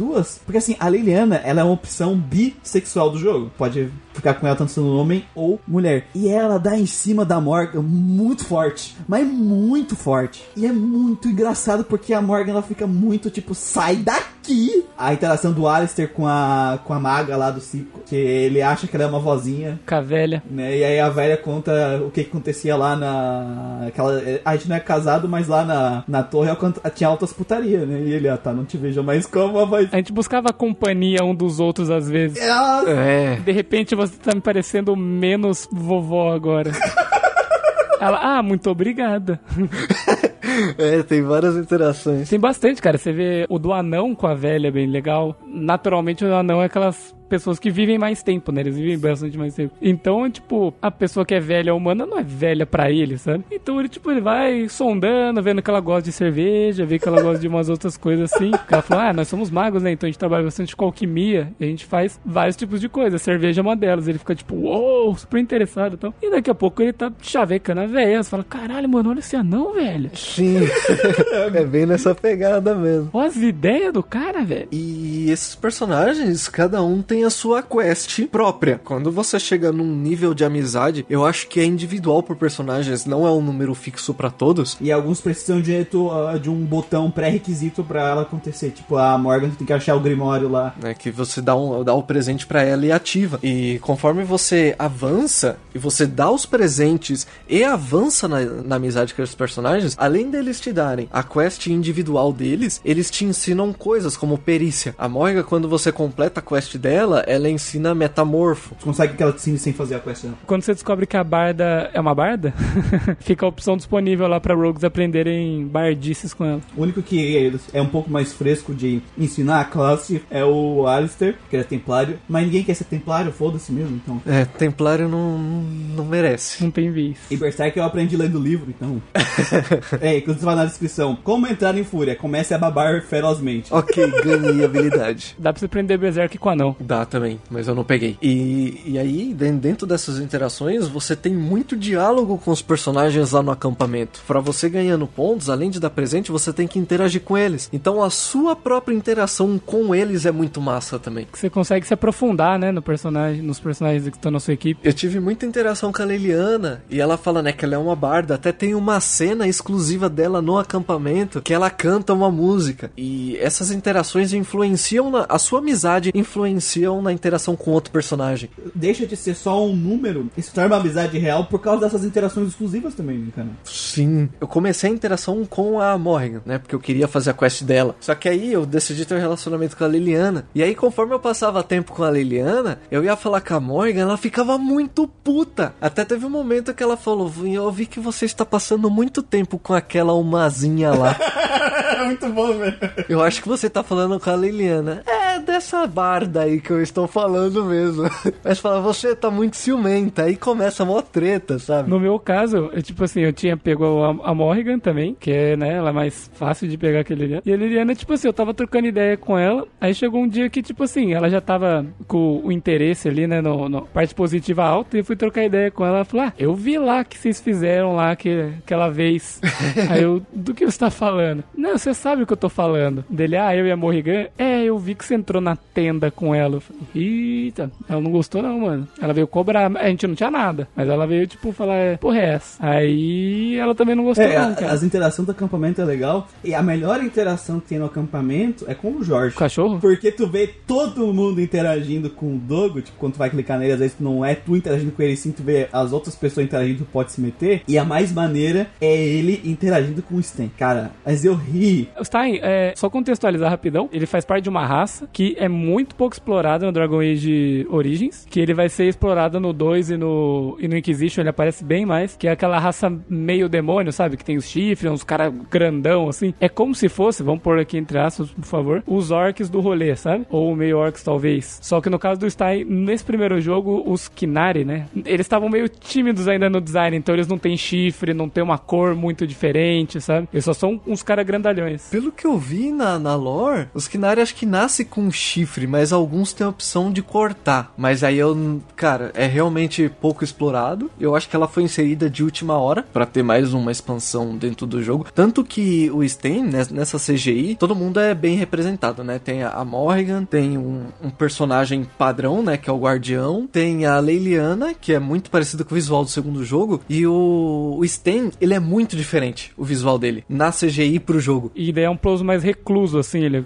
ele não fala quase nada. Aí o Muriel tá falando da interação dele com o cachorro. Cara, eu cheguei, aí o cachorro, tipo, ele rosnando pro cachorro. E o cachorro rosnando de volta. E aí tu tem algumas opções, tipo, tu pode se meter, tu pode falar alguma coisa, e tu pode se afastar devagar, que foi o que eu fiz. Deixei eles lá. Dando os passos devagar para trás e deixa eles que se resolvam aí. É, ele não sabe o perigo de um cachorro nesse mundo, né? É verdade.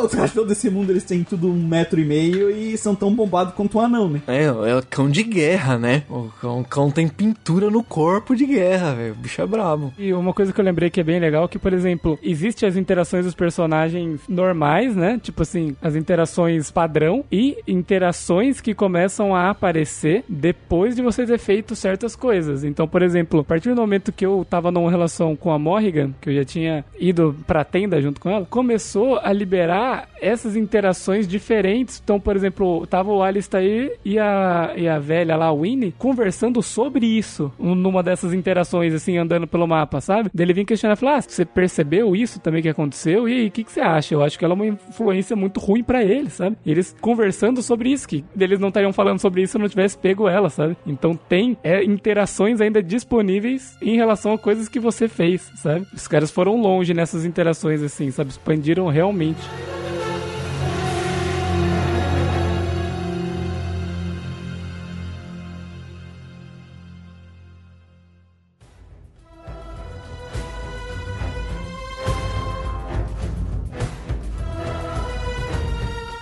Entrando pra exploração do jogo, né? Que é feita pelos humanos sobre os elfos. Não, não é essa exploração. Nossa, a venda de elfos. né? Que não existe. Não existe porque eu acabei com ela. Mentira, não acabei com ela, não. Talvez o Alistair acabou com ela depois que virou rei. Provavelmente o do Lucas não, porque o do Lucas é, não virou rei de verdade. Não, o meu vi- virou assim. Eu matei o cara que tava contrabandeando os elfos lá. Eu fiz a mesma coisa que o Lucas, tá? Só pra deixar claro. Olha aí, tá vendo? Que tu casou, o Alistair? Casei, casei. Ah, não acredito, vocês são muito pau no cu, velho. Mano, é bom demais, velho. Não, cara, é, é- ela sabe governar, ele não, mano. Cara, o, o Alistair, pra mim, sabe aqueles filmes de sessão da tarde que tem o cara que joga futebol americano, cabelo penteadinho e dá sorriso? É ele, velho.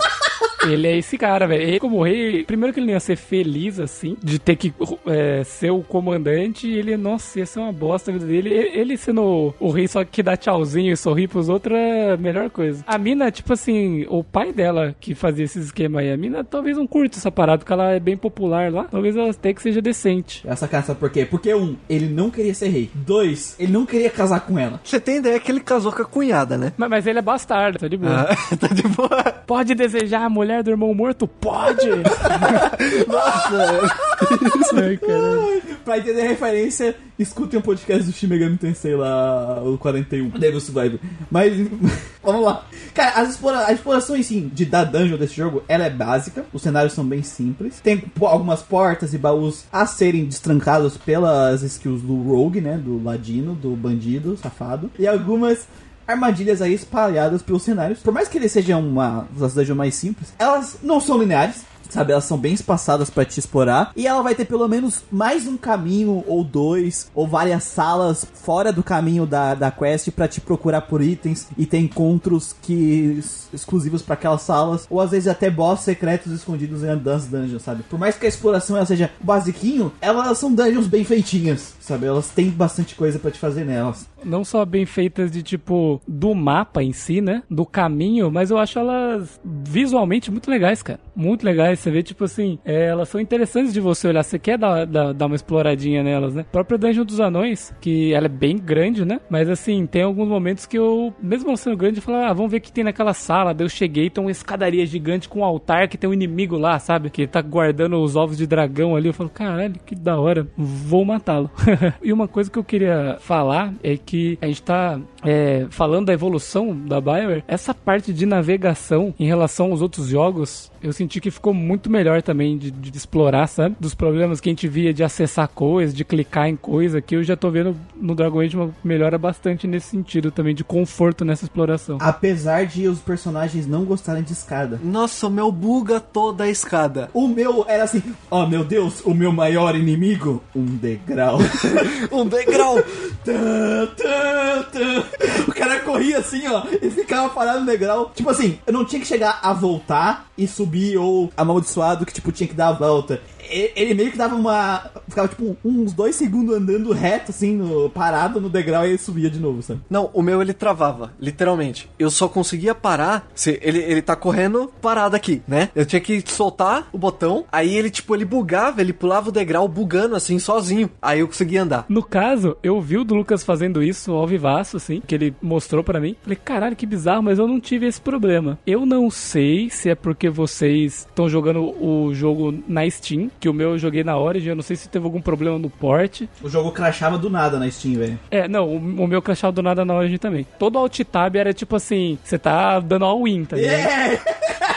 Você tem que salvar antes de qualquer alt tab, velho. Senão a chance do jogo crashar ali, velho. Não, eu tinha um bug assim de exploração que eu achava muito bizarro. Eu tava numa parte que eu montei a minha party, e aí eu ia pro, por uma emboscada que era obrigatória, e o jogo crashava. E, porra, o jogo tava crashando, eu pensei, putz, não, não acredito que deu um lock aqui de bug, né? Aí eu vou, deixa eu tentar uma coisa. Inverti o lugar de dois party members, sabe? Em vez de deixar um na direita outro na esquerda, botei o da esquerda na direita, da direita na esquerda, e aí foi. Mas, tipo assim, ele não é amaldiçoado de ficar preso nível Baldur's Gate. Nossa, ainda bem que não. Essa colisão de, de- dos modelos, né, dos personagens, tipo, não acontece. Se você tentar bater em alguém, ele vai dar uma trombadinha, só que ele dá um, dá uma escorregadinha e já anda, sabe? E também não era que nem no Cotor, que às vezes tu, tipo, tô andando, lá, lá, lá, ah, vou atravessar o cenário. You must gather your party before enter forth. Aí tu, cadê esse arrombado? Aí tu clicava arrombado, tá lá do outro lado da cidade correndo na parede. Aqueles, não, não tem isso. É, essas coisas amaldiçoadas que tinha no Cotor e no Baldur's Gate, não tem, não tem. Eu vou colocar duas coisas que são positivas e negativas pra mim ao mesmo tempo. Mas antes eu só quero comentar um bug que deu, que foi no penhasco vermelho, quando ele tá sendo invadido lá da segunda vez, que a Prole tá lá, que a gente desce e tem um ogro na cidadezinha. O ogro deu uma ombrada e empurrou meu Ogren pra dentro do cenário e ele travou e não saía mais. Foi o único bug que deu. Sabe o que aconteceu comigo? Naquelas animações de matar o ogro, que você sobe nele, pula, cai, tipo, blá. Aconteceu, eu tava na. Eu não sei se, foi, se era nos anões ou lá onde você pega o, pó. Mas, tipo assim, subi no bicho, cravei, pô, e entrei dentro da parede da dungeon. Eu falei, nossa, fudeu. Fudeu, não acredito. Mano, eu matei muita gente naquela hora. Eu falei, nossa, eu vou ter que dar reload, certeza. Porque isso aconteceu no meio da animação, né? Eu já tava sofrendo. Tem que reload, matar todos esses arrombados de novo. Só que daí, tipo assim, acabou a animação, eu apertei W assim pra ele andar e ele foi catapultado pra fora. Eu falei, nossa, que maravilha. Então, só mais um bug aconteceu comigo, cara. Que eu tava no, lá na Dungeon dos Elfos, tava lutando com um grupo de Darkspawn. Tinha cinco Darkspawn, eu matei quatro. Quando eu matei o quarto, o quinto guardou a espada e Ficou paradão. Desisti. ele não, não lutava mais, não podia atacar ele, porque ele não era considerado inimigo. Eu até tirei um print da Steam com eu do lado dele, assim, sabe? Foi eu do lado do Darkspawn. Parça. Parça. Esse negócio de estar Darkspawn, eu não escolhi isso pra minha vida, sabe? Não quero mais. Eu só vou ficar aqui parado e tá lá até hoje, lá na, na floresta, no mesmo lugar. Tipo, o Darkspawn, você e o lobisomem parado, tá ligado? Ia ser ótimo. Colocar os três assim.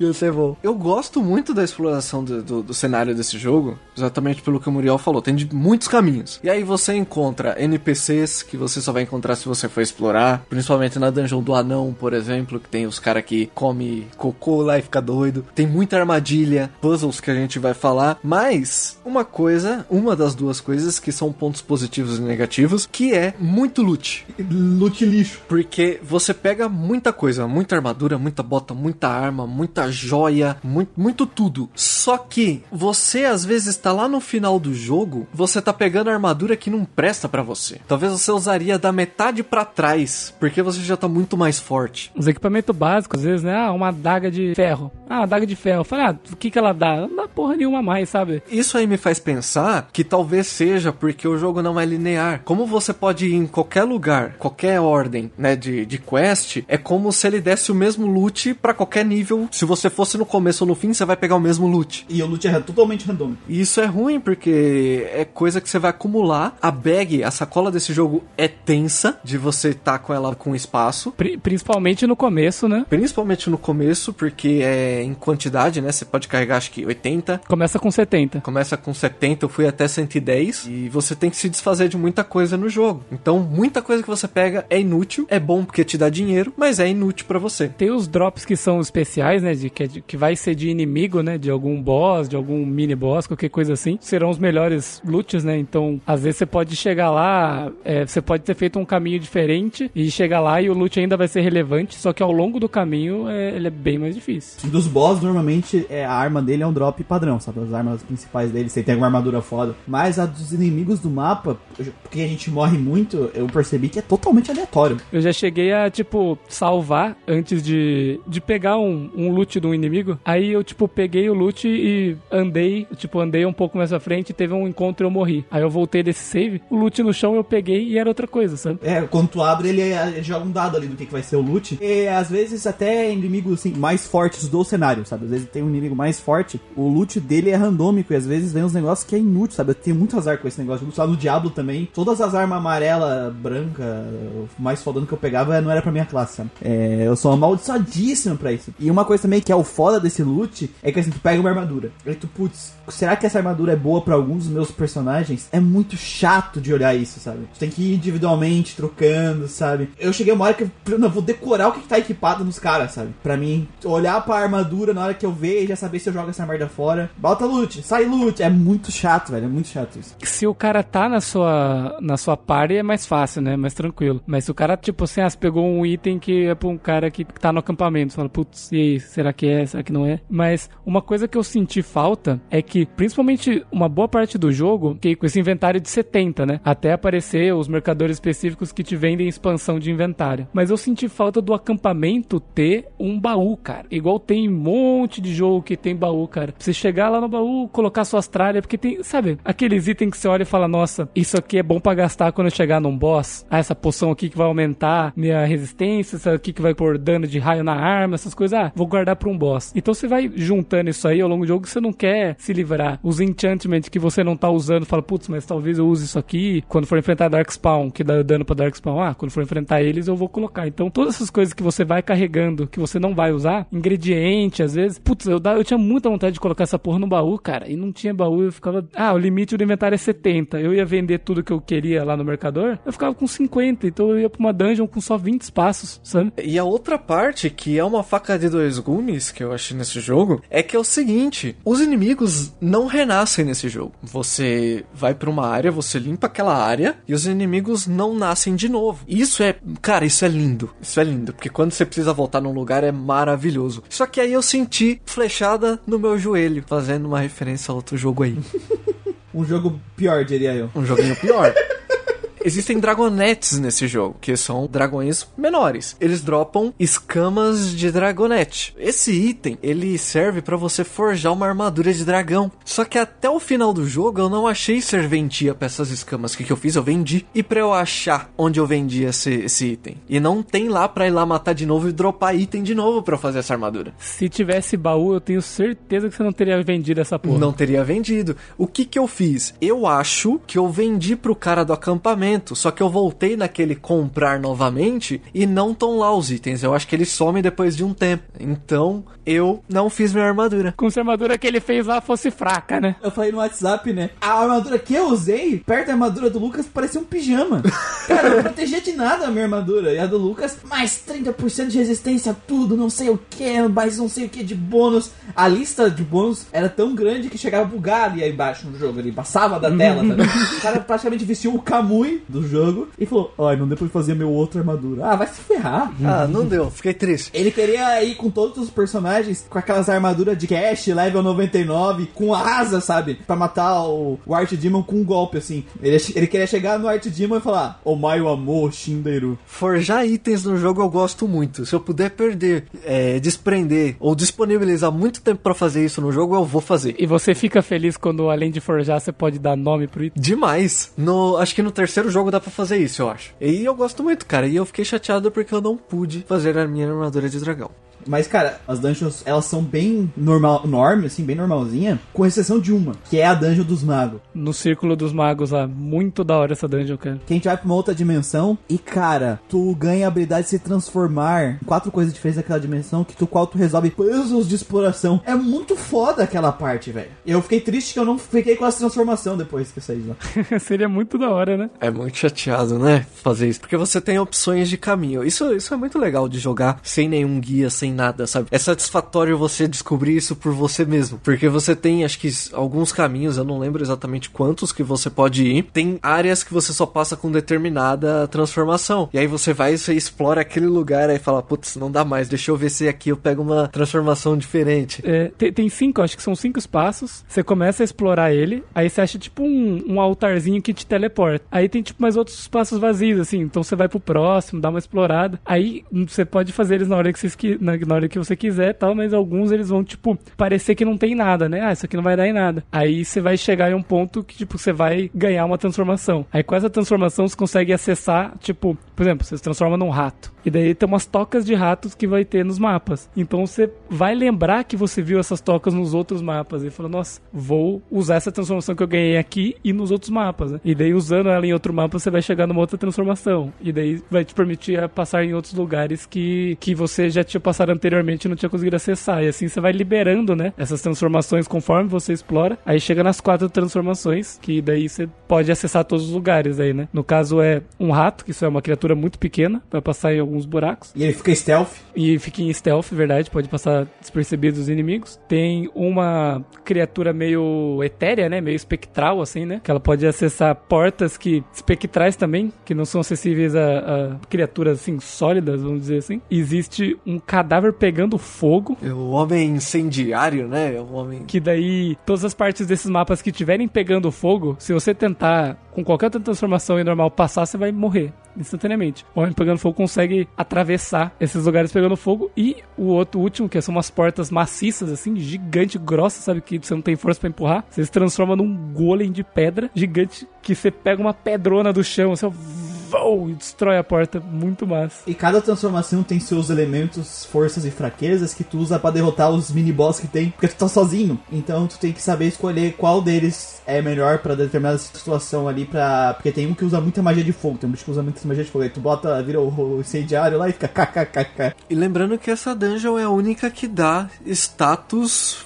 fixos, é, permanentes na exploração. Você encontra mais um de Dex, mais um de STR, que adiciona para sempre ali nos seus atributos. Outra coisa que eu lembro que o que a gente achou legal foram alguns puzzles, né? As dungeons têm exploração simples, mas algumas têm alguns puzzles bem legais. E, e puzzles legais, né? porque, por exemplo, no Control tinha uns puzzles que eu achava muito amaldiçoado, velho. Uns puzzles muito merda aqui. Todos os puzzles que teve, não foram muitos, mas os que teve eu curti pra caramba, velho. Teve até charada. Aquele da, da ponte, das pedras lá, eu achei muito legal, cara. Eu preciso fazer um comentário da minha imbecilidade, que foi, foi nesse puzzle da ponte, que como que funciona? É, um, é uma ponte invisível, meio transparente, em que você não consegue atravessar, a menos que você ative alguns botões laterais. Então você precisa colocar três personagens em posições certas para ativar é, bloco por bloco da ponte, enquanto um vai atravessando. Cara, eu, eu, nossa, eu acho que você fez a mesma coisa que eu. Acabei de lembrar de algum negócio que aconteceu. Já tô ouvindo o gritinho do Pateta.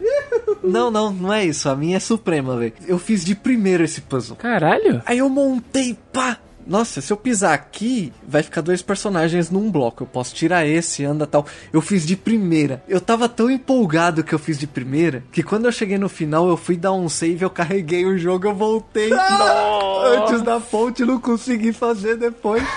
Caralho, velho. Que maravilha.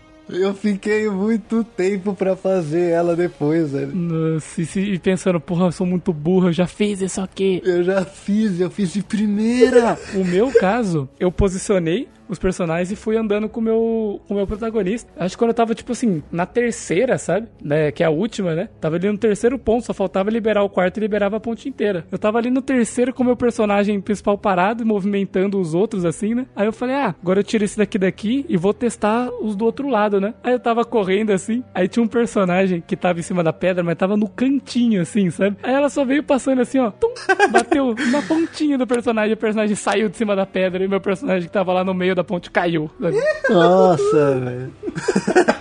Maldito! Ah, é muito massa esse puzzle, cara. Eu só um totozinho assim nele, ele saiu de cima do, do botão. Nossa. Tem os da charada também, que eu acho muito massa, que, assim, normalmente quando tem essas coisas de charada eu acho meio amaldiçoado, mas... Porque normalmente de RPG a charada tá relacionada com um puzzle tipo de botão, ou um puzzle de empurrar coisa, e é muito amaldiçoado porque tu não consegue ligar a charada ao físico, sabe? Não consegue ligar uma coisa com a outra. E aí eram charadas com escolhas, aí tu podia olhar as escolhas e reolhar a charada e analisar, sabe? E foi muito divertido a- acertar, fazer as charadas, eu acertei todas, eu fiquei tipo muito, ah, sou mestre das charadas, tá ligado? Eu me senti muito esperto ali também, foi muito massa. E a última coisa que a gente pode falar é os encontros de mapa, né? Quando esse jogo ele não tem um overworld, ele é tipo que nem o próprio Baldur's Gate era, né? Tu escolhe o lugar que tu quer ir. E aí durante esse caminho pode ter os encontros. E aí tem vários tipos de encontros. Pode encontrar comerciante no caminho. Tu pode encontrar uma emboscada, te emboscarem. Ou tu encontrar um acampamento de exército inimigo e tu emboscar eles se tu quiser. Então tem, tem bastante desses encontros que sempre que tu vai se envolver de mapa te dá um pouquinho de tensão. Porque sempre que tu é atacado, né? Tu recebe é, emboscada, é sempre uma situação merda pra ti, né? Sempre. Sim, sim, a posição dos inimigos tá sempre uma hora que você fala, nossa, mas o cara tá ali, o outro tá na puta que posta. Nossa, por, por muitas vezes eu fui de um mapa pro outro pensando, não entre em batalha, não entre em batalha. e quando entrava, então, ah, não, não, não, não. Era o anão comerciante. O... Uma coisa que eu achei massa é que tem quest que você pega em, em cidade, tipo, ah, ia pra Deleirinho, ah, peguei um monte de quest lá, e de repente eu tava no mapa indo de um lugar pro outro, e nesses eventos de mapa aí, algumas quests se desenrolam ali, sabe? Então você tá andando pelo mapa e de repente eu vi um negócio e falei, nossa, que bosta, né? Uma armadilha. Aí eu fui ver, não, era a quest que eu peguei ali, sabe? Então eu resolvi ela quando eu tava indo de um lugar pro outro, sabe? Eu não tive que ir atrás dessa quest. Isso é, isso é muito bom, poupa muito trabalho. Nesses encontros especiais, tem o mesmo efeito do encontro, mas são partes da própria história. Tipo Zevra, né? Tem quando vai mostrar cenas off, né? Fora de você, como o Lowgrain lá, quando vai mostrar ele tramando as coisas é nesses momentos, né? Quando você tá atravessando de um lugar pro outro, é o momento de respiro do jogo para te mostrar alguma coisa que tá acontecendo fora de você.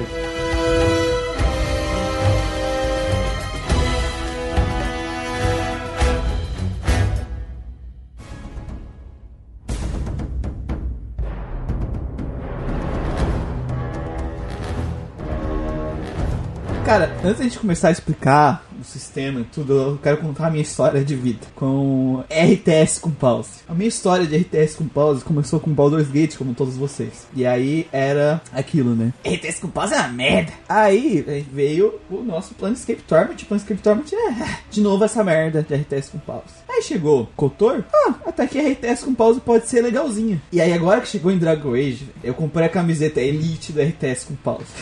RTS com pause, nunca critiquei. Nunca critiquei.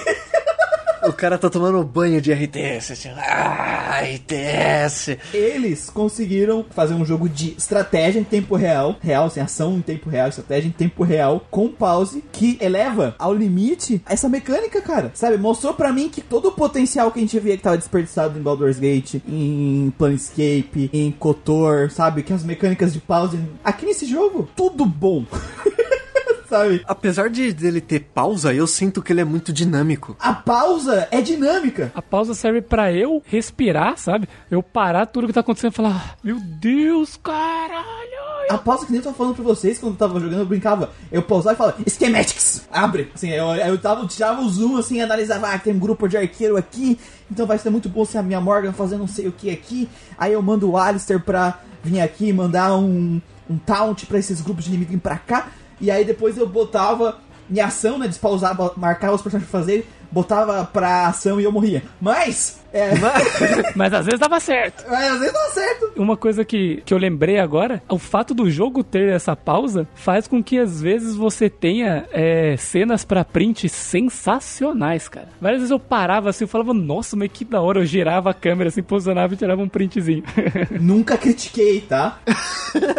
Jamais falei mal. Jamais falei mal de RTS com pause. Gosto, sempre gostei, sempre fui fã. No Cotor você conseguia planejar meio que umas algumas ações seguidas, assim, sabe? Nesse jogo não tem como, mas para mim não fez falta nenhuma, cara. Não, não fez, não fez. Porque na verdade as suas é, habilidades, coisas que você vai fazer, elas mudam a todo momento. Então se você planejar, às vezes colocar quatro coisas seguidas, putz, não vai compensar porque você vai mudar. Você vai fazer uma coisa e depois em seguida você já vai mudar. E ele entrou com esse negócio do, do MMO Cheat, que é as skills elas têm tudo cooldown, né? Então elas são para ser mais dinâmica. Porque como é que funciona a gameplay? Tu vai ter quatro party members, o teu personagem é mais três party members. Então tu vai escolher. Normalmente, os três outros são. A inteligência artificial controla eles, mas tu pode escolher quem tu controla, tá? Não é obrigado. Tu pode pousar e trocar pro fulano de tal. E aí fazer as skills. Não, não, tu vai usar essa skill aqui, sabe, fulano? Aí tu escola ele usa a skill. Enfim, tu pode controlar eles, mas normalmente é inteligência. E esse jogo ele tem um sistema que lembra aquele do Final Fantasy XII, do Gambit. Ele tem um sistema muito configurável, tão configurável quanto o lado do Final Fantasy, do que os personagens podem fazer. E aí ele tem essa questão dos, dos as skills tem os cooldown. E é frenético. Tu despausa os caras ah, começa a bater, aí ele usou a skill que tu mandou, aí ele já volta pro sistema de gambit dele, né? O sistema que tu deixou pré-programado, aí tu olha a situação, pausa, vai. Às vezes tu controla o teu mago pra fazer ele correr. Várias vezes eu, sai daqui! Levava os inimigos até os aliados, tipo, passava no meio do Alistair, os inimigos ficavam presos no Alistair. Aquela boss fight que, que você enfrenta vários golems junto, ali nos anões, cara, chegou um momento que foi imprescindível que um personagem meu distraísse uns dois golems, enquanto os outros três estavam matando é, o boss que você escolheu, né? Porque você escolhe entre dois boss, lidando com um boss e mais um golem, ou dois juntos, sabe? Tipo, você tem que usar essas vários fatores a seu favor, assim, várias coisas para atrapalhar os outros inimigos, seja com skill, seja com movimentação. Aí cada classe classe vai ter subclasse, vai ter skill de raça, vai ter muita opção. Tem que pegar e parar pra, pra pensar e analisar. Nesse jogo eu cheguei até a usar em armadilha nesse jogo. Você fez um personagem pra botar armadilha? Eu botei a skill de armadilha no Alistair. O mano foi longe? A armadilha eu não sei. Eu usei a armadilha numa situação específica. Numa situação específica eu fiquei muito. eu sou muito big brain, velho. Porque. Fico orgulhoso. Era uma situação. Era já no final do jogo já. Porque quando a gente tá na cidade da batalha final, tem um, um ogro lá quebrando uma barreira que os elfos fizeram, né? Os elfos escravos. Antes de enfrentar um do, o general, né? É isso, é, é um general que tá lá. Só que eles não fazem nada, ninguém consegue fazer nada até o ogro quebrar. Então eu congelava ele e botei armadilhas na frente. E aí congelei de novo, botei várias armadilhas. Na hora que ele arrebentou e ele passou e o pessoal veio com tudo, eles caíram na armadilha. Eles ficaram presos nas armadilhas. E eu já tinha mandado as minhas duas magas botar duas áreas mágicas de dano contínuo ali. Eu coloquei uma nevasca e um terremoto é, ali. E aí os caras começaram a tomar muito dano e não conseguiam vir pra frente porque tinha umas várias armadilhas, armadilha que explode, não sei o que. Os caras morreram a maioria na armadilha, sabe? Eu fiquei, ah, eu sou muito Big Brains, eu, sete tentativas aqui. Pô, foi foda. Foi e é muito foda isso. E tu se sente muito tipo, por que, que não deu certo? Ah, porque eu talvez se eu tentar usar mais essa skill pra cá, talvez eu dividir os personagens assim, mandar eles focar num personagem só talvez seja melhor. E tu vai pausando e fazendo essas estratégias, tu pausa e vê a situação, putz, meu mago ali não pode deixar ele morrer. Minha healer não pode deixar ela morrer. Porque os magos são muito apelão, mas é feito de papel, não é tão de papel que nem o Baldur's Gate que se espirrasse neles eles explodem. Então, todos esses sistemas de skills, tudo misturado, cria um sistema extremamente dinâmico, onde a pausa, o pause faz sentido e não fica chato, porque no Baldur's Gate, tu era muito passivo. Tu apertava e assistia. No Kotor, tu botava várias ações seguidas, parava e assistia, sabe? E aqui não tem como tu parar e assistir assistir. Não tem como. Você fica trocando de personagem, fica pausando, fica olhando os inimigos em volta. É muita coisa pensando ao mesmo tempo. Você tem que fazer muito microgerenciamento de ações. Você às vezes manda um negócio aqui, você já pausa e já troca de personagem assim, e tipo, você tá prestando atenção nos quatro ao mesmo tempo e tendo que se adaptar com os quatro ao mesmo tempo também. Tem uma coisa que eles vão fazer é te desafiar. É botar grupos é, específicos, é, combinações de grupo, combinação de posicionamento, umas coisas assim que você olha e fala, os caras estão realmente tentando me fuder aqui, cara. A regra para mim era: magos morrem primeiro. Sempre, sempre. Eu também usava essa regra aí. Inclusive nos Gambit, a primeira opção era: tem um mago, vai, na, vai no fuça dele. Só que para mim eu usava muito a estratégia de dividir os caras. Então, direto, eu chegava no lugar, entrava em combate, tipo assim, eu só pus a cabecinha para dentro da, da, da, da sala, assim, do, de um combate. Eu pegava os quatro e corria. Vai dividir, não vai ser todo mundo que vai vir em bloquinho junto, assim. Então, pelo menos os três primeiros que vier ali, eu já tô enfrentando eles separados ligado? Em Dungeon eu fiz muito essa estratégia Diablo 1, velho. Nossa, muito. Cara, eu fiz isso o jogo inteiro, porque às vezes você, tipo, entra na sala, porra, tem dois ogros e um mago. Você fala, caralho, eu vou, vou correr, quem vier primeiro é o que eu vou lidar, foda-se. Volta e fecha a porta, né? É, eu fechava a porta direto. Eu fazia eles voltarem, aí os inimigos vinham correndo, e aí eu ficava com os quatro na porta. Aí só cabia três inimigos ali naquela sessão, e aí era de três em três, era bem isso, era bem, bem que nem a gente fazia no Diablo 1 de, de, de travar a porta. É tipo, cone de gelo ali, tipo, e brrr, arrebenta esses caras aí rapidão, corre de novo, espera quem vem. Cara, eu fazia isso muito com a Liliana, velho. Porque você tem a opção de tirar os personagens de seguir você, né? Embaixo dos rostos ali você tira. Eu sabia que tava os pontos vermelhos vermelho no mapa, eu sabia que ele ia ter inimigo. E era uma horda grande. O que, que eu fazia? Eu afastava todo mundo, ia lá para trás, tipo, deixava bem numa esquina mesmo, que é para eles não tomarem dano. Pedia para eles pararem de me seguir. Pegava a Liliana como arqueira, ia lá e atirava no primeiro e voltava correndo. e aí o cara, ele era obrigado a me seguir. É, Até ele virar a esquina, ele não podia bater ninguém. Aí quando ele virava a esquina, já tava os quatro cacetando ele. Me and the Boys, né? Tipo, todo mundo paradinho esperando. É, eu precisei fazer muito isso. Dungeon de corredor. Cara, tinha uma dungeon infernal. Foi muito difícil de passar, porque era um corredor em, em S e tinha óleo no chão. No, na torre, nas primeiras dungeons, né? Na torre que você tem que ace- acender o farol, os caras na guerra. Não, não é nessa, é um pouco mais pra É frente. porque eu lembro que tinha uma que era em S e tinha óleo no chão e coisas pegando fogo. Quando você entrava a par e o mago mandava uma bola de fogo no óleo, assim. É, então, é essa situação que acontecia, mas não era aí, era bem mais pra frente. Porque tem interação do personagem com essas coisas. O óleo, o mago soltar uma bagia de fogo, ele vai explodir, vai pegar fogo em todo mundo e aquilo vai ficar queimando. Só que se os personagens passarem em cima do óleo, eles caem. É, ele escorrega, né? Eles caem de costa. E isso atrapalha muito as estratégias. Mas não só os personagens, os inimigos também caem. É, é muito legal ver vocês falando todo esse tipo de estratégia que vocês fizeram no jogo. É pegar o mago, montar armadilha, preparar uma, uma magia em área aqui pra desgraçar todo mundo. Porque como eu joguei de tanker, eu joguei de tanker, mas o maior dano do jogo era meu. Eu não sei se isso é uma quebra de classe, tipo a classe que é quebrada, ou se foi alguma coisa que eu fiz, equipamento muito forte, que do andamento, não sei. Foi o que você fez, porque eu deixei o meu Alistair tanque, só que ele não batia, não. Tipo assim, no final eu dei uma arma mágica boa pra ele, então ele começou a bater, só que ele não era o maior dano, sabe? O meu dano era muito maior que o dele. É, o meu dano também era muito absurdo. Só que eu era tipo Dual Blade e dois machado mágico cheio de veneno. Eu não sofri com com o meu tanker, porque ele tava muito forte com as armaduras dele, e eu basicamente ia pra frente de todo mundo, usava provocar e uma skill que baixava o dano dos inimigos em área. Um grito, né? É um grito. E tem uma passiva, aquela sustentada, né? Que fica dando buff, que aumenta a defesa de todos os aliados. Então eu ia pra frente, eu gritava, e eu podia largar ele lá. Ele ia ficar tomando um 5 de dano de 15 inimigos com 400 de vida até baixar o HP dele. E eu já tava fazendo a festa com outros personagens. No fim do jogo,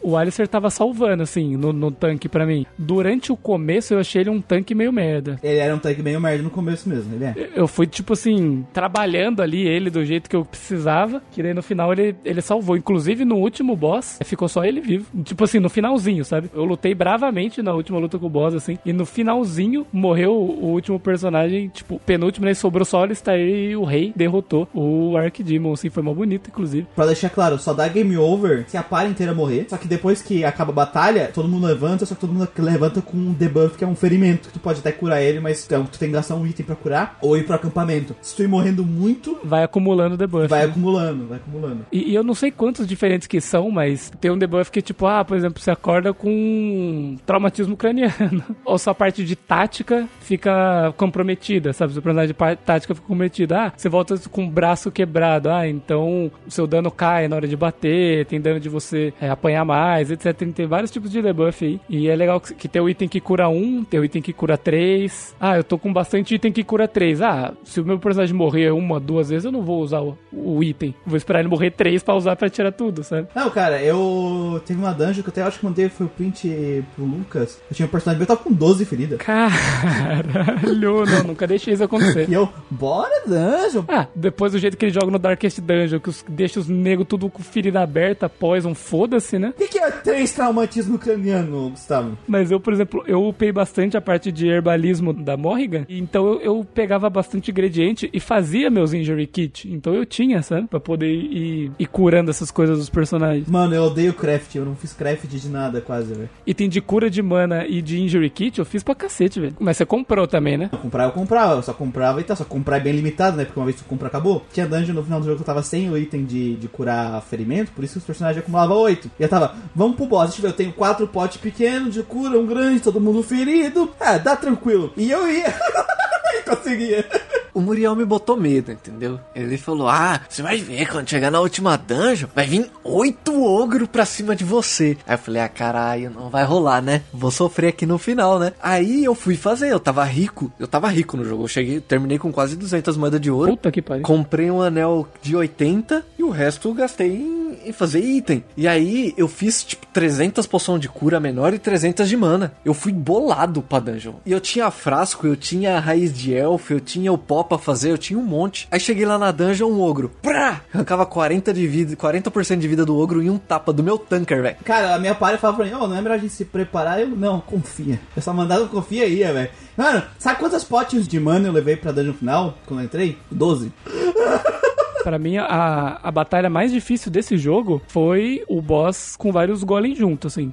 Real, assim. Essa, essa batalha eu morri. Pra caralho, assim, pra caralho. O Lucas falou que pra ele foi de boa. Essa foi de boa pra mim também, não foi? Foi de boa, foi muito tranquilo pra mim. O problema pra mim dessa daí é que eu não podia levar o meu tanque e isso atrapalhou muito a minha estratégia contra esse tipo de bicho, sabe? Porque a minha party era eu, que sou rogue, o Alistair de tanque e duas magas, né? A Morrigan e a Wine. Beleza. Chegou nesse bicho e eu sou obrigado a jogar com o anão nessa boss fight, que ele tem relação com a Braca lá, com a mulher. Aí o anão, ele não é tanque. Ele é porradaria louca, mas ele não tanca. Por exemplo, ele aguenta porrada, aguenta, só que ele não tem buff para do que o Alistair tinha, que eu, do jeito que eu preparei o meu Alistair pra tancar, sabe? Aí eu sofri, mano, eu sofri porque eu sou rogue, eu não aguento tanta porrada. Eu bato pra caralho, mas eu não aguento porrada. Minhas magas também não. E o cara também não, sabe? E assim, os outros dois golem que te ajudam, cara, são os bosta. Eles são muito fracos. Eles estão lá só pra segurar um pouco a onda, sabe? Eles estão lá pra morrer. É, exatamente. Era direto, tipo assim, eu aqui desenvolvendo com a mulher, eu já tinha tirado metade da vida dela, até um pouco menos. De repente, voou, começava a voar pedra em mim. E os caras não aguentavam as pedradas. E daí vinha, juntava vários golems e eu tinha que correr. Mano, essa daí eu penei. Penei real, porque minha party, que era tipo assim, o que eu fechei,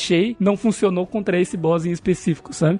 Teria que, por exemplo, ah, tirar uma maga pra pôr o Alistair, beleza, só que assim, não tem como tirar a healer. Meu fato, assim, a gente ficou meio dependente dela, imagino que vocês também. Só que a minha estratégia também precisava muito da Morrigan. Eu usava muito as magias de constrição dela, então eu usava gelo pra caralho, eu fui até o final com gelo. Eu usava muito as três skills de, de congelamento. Eu usava aquela prisão mística, prisão telecinética, não lembro o nome, que ele segura o personagem, ele fica tremendo no ar. Eu usava o stun em área dela, tipo assim, era crucial para mim também, sabe? Eu não tinha como tirar ela também. Então eu fiquei tentando com essa parte aí e foi foda, foi foda. Até dá certo, sim, mas porra, quando deu certo foi tipo assim, do rolê eu falei, nossa, eu tenho que tirar ele para ficar correndo em círculo com esse retardado enquanto os outros ali seguram a onda, sabe? E tipo, demorou. A vez que eu passei demorou para passar, assim. Cara, a batalha que eu mais repeti foi no começo do jogo, que foi os cachorros.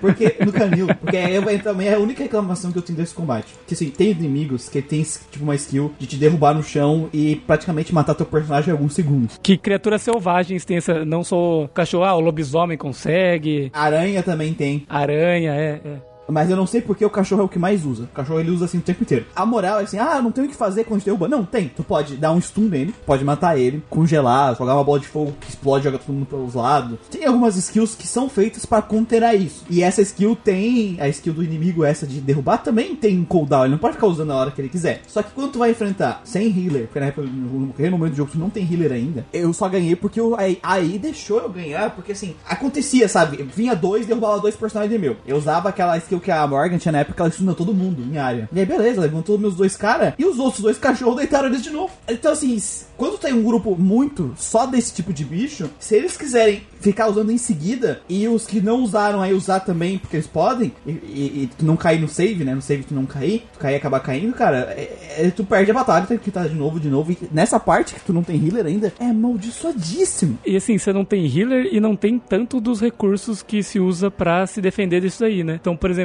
eu acho que nessa parte minha Rohigan não tinha o cone de gelo ainda, ou algumas outras coisas. Não tem, cara. Mas mesmo depois, cara, toda vez tinha grupos uh, grandes de inimigos selvagens, sempre pelo menos deitava dois com isso. O problema é que, sei lá, é muito fácil de acertar e um grupo inteiro só de inimigo assim, que às vezes vem grupo de oito aranhas, sabe? É muito amaldiçoado. É a única reclamação que eu tenho é isso. E tu levar dano durante as animações especial que tu não pula. Puta, isso é uma besteira absurda, cara. Esse aí é o mais zoado de tudo. Que foi o que mais me ferrou no Zogro, Lucas. Foi isso, nem foi o problema no Zogro. Porque era fácil para mim matar o Zogro. Eu, beleza, matei o cara. Aí o meu personagem, que é a fonte de dano, tá matando o cara ali, aquela animação que dura uma eternidade. E os outros Zogro me dando dano. Aí eu saía da animação morto. Já aconteceu comigo, eu matando o ogro e os Darkspawn em volta, tipo assim, uns uns três, mano, dando flechada em mim, sabe? E eu apanhando, tipo assim, o seu arrombado, se é pra fazer eu tomar dano enquanto eu tô matando ele com estilo, por favor, não faça. Faz eu só cortar ele e pronto, caralho. Eu não posso reclamar dessa parte, porque eu nem dano eu tomava. O, o Zogro chutava e o, o meu personagem não caía. Meu Alistair tava assim no final. Upei bastante pra ele não ser derrubado. E o Orc também tem aquela skill de agarrar, que é parecida com a dos cachorros, sabe? Esse é chato. É, é, foi muito amaldiçoado. Por isso que eu fiquei puto com os Orc no final, sabe? Porque é como se eu estivesse enfrentando oito cachorros gigantes. Duas coisas então, só pra. das duas coisas que você falou. A primeira, falando dos bichos aí, quando eles vêm em monte desses bichos que tem a habilidade do. Vamos pôr entre aspas aqui, insta-kill, mas a chance de matar é bem alta. Eu usava a minha Morrigan unicamente pra conter esses bichos, sabe? Então eu juntava o máximo que dava num cone de gelo, já assim,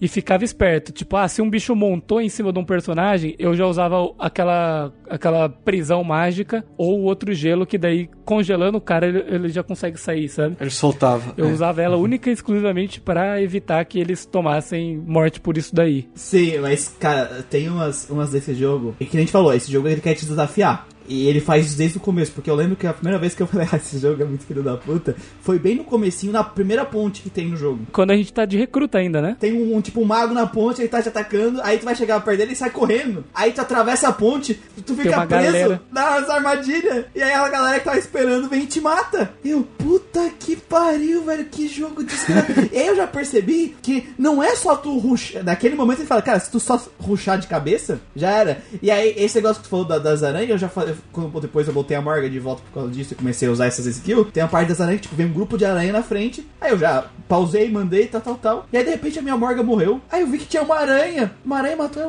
É que veio essa aranha? Aí né, eu morri. Aí quando eu fui voltar, eu fiquei cuidando, né? Aí uma hora eu pausei, três aranhas caindo do céu atrás deles. As aranhas me flanquearam, velho. Tem muito disso. Tem que tomar cuidado o tempo inteiro, velho. E daí a gente tem que ficar esperto com a retaguarda também, né, cara? Essa parte de ter que cuidar da retaguarda é uma crítica, tá? Isso é muito massa mesmo. É uma coisa que eu gosto pra É, caralho. Não, isso é muito bom. Você tem que bolar estratégias e eles têm estratégias também, né? Isso que é muito massa. Batendo papo, a gente vê que dá pra fazer uns personagens muito flexíveis dentro do jogo. A gente pode fazer é, ladrão, por exemplo, que atira com flecha, monta armadura e tem arma secundária que é dual. Mago, você pode seguir apenas uma linha de dano, uma linha de controle e, sei lá, o metamorfo. É possível. Você consegue fazer mais de uma coisa com um único personagem. Dá pra você fazer dois tipos de personagem bem diferentes um do outro, da mesma classe, sem envolver as subclasses. Então, tirando a parte que existem subclasses, dá pra, tipo, principalmente o mago, né? Geralmente o mago é o que mais tem diversidade. Os magos desse jogo aí tem bastante diversidade entre os caminhos, mas você pode ver o próprio guerreiro, né? Que ele te dá opções aí de é, uma arma e um escudo, uma arma de duas mãos ou uma arma em cada mão. Você vê que existem guerreiros na sua party, né? Vai ter pelo menos três, assim, e eles, tipo, podem funcionar completamente diferentes. E você pode criar um guerreiro completamente diferente deles, né? Que aparece, tipo, o do Muriel era diferente de todos que apareceram na party, né? O meu era um dual blade de machado, dois machados. E tem coisas que auxiliam a gente em fazer essa flexibilidade, que são as runas dentro do jogo. Porque, por exemplo, o meu anão, ele era um tanker. Como eu falei, o maior dano era meu. Eu coloquei uma runa que eu paralisava os caras. Eu era o tanker, eu tava na linha de frente, batendo e paralisando. Então, a- as possibilidades são enormes. Você pode colocar tipo de dano em arma, você pode colocar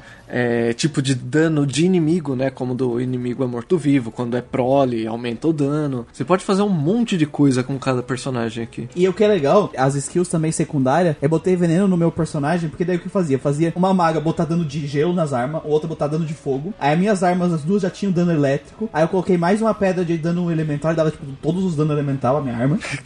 Nossa, o cara era o avatar do jogo. Que isso? E aí elas tinham os bônus dela, porque as minhas armas eram roubadas mesmo. Meus eram roubadinhos. E aí eu botava mais de paralisia nelas, aquelas pedras de paralisia top que eu achei. E eu botei veneno no meu personagem. E eu, quando chegava no boss, eu esfregava uns 20 venenos naquele machado, velho. A lista de bônus, quando eu abria a- a- o menu, né? É, furava a minha tela do notebook e lado, sabe? Eu segui mais ou menos a mesma coisa que o, que o Muriel, que eu também usava dual, só que eu era rogue. Então eu imagino que o meu personagem do Muriel, mesmo usando dual, fosse bem diferente o estilo de, de combate. É, bem diferente, porque eu tenho as skills de guerreiro pra auxiliar. Eu podia gritar pra poder poder di- diminuir as, a- e aumentar minha defesa também, os dois gritos. E aí eu tinha, quando acabava a minha estamina, como eu era Berserker, eu usava a Berserk porque a Berserk é pra te usar quando tá sem estamina, sabe? É o Sustained ali, né? E ela eu misturava isso com a minha skill do passiva, que é o mais bom com as duas armas. Aí, mesmo sem estamina, sem poder usar minhas skills, eu ainda conseguia lutar muito forte, conseguia dar muito dano. Então é bem diferente. Pode crer. Do meu personagem, eu fiz mais ou menos igual do Muriel nos lances das runas. Eu, tipo assim, no final do jogo eu também tava de dois machados, igual Muriel. Porque eu dropei, né, na sorte, uns machados bom de uma mão e com espaço pra runa, né? Então eu coloquei uma de dano elétrico e uma de dano de gelo. Aí outra eu coloquei que o paralisia e diminuir a velocidade dos inimigos. Eu fechei o jogo com isso aí, mas a, a maior parte do jogo eu joguei com espada curta, né? A daga no jogo, eles chamam de adaga, só que é uma adaga, é uma peixeirona. Eu jogava de peixeira porque peixeira, a própria arma, ela já tinha bônus de armor penetration, que é penetração de armadura. O meu personagem tem um momento do rogue que tem, tipo assim, um, um lugar que você vai é, avançando que ele te dá penetração de armadura ali, uma passiva, beleza? Tem uma habilidade do duelista, que foi a minha subclasse, que você joga um negócio no inimigo e, tipo assim, se ele não passar do teste, diminui a, a, a capacidade da armadura dele, assim, fica mais fácil penetrar a armadura dele. O Gustavo fica dando chute no saco dos caras, velho. Errar. Calma, não, eu chegarei nesse ponto. E ainda tem a Morrigan. Ela existe, o, sabe aqueles buffs em arma? Existe um dela que chama armas telecinéticas, que fica tipo um negócio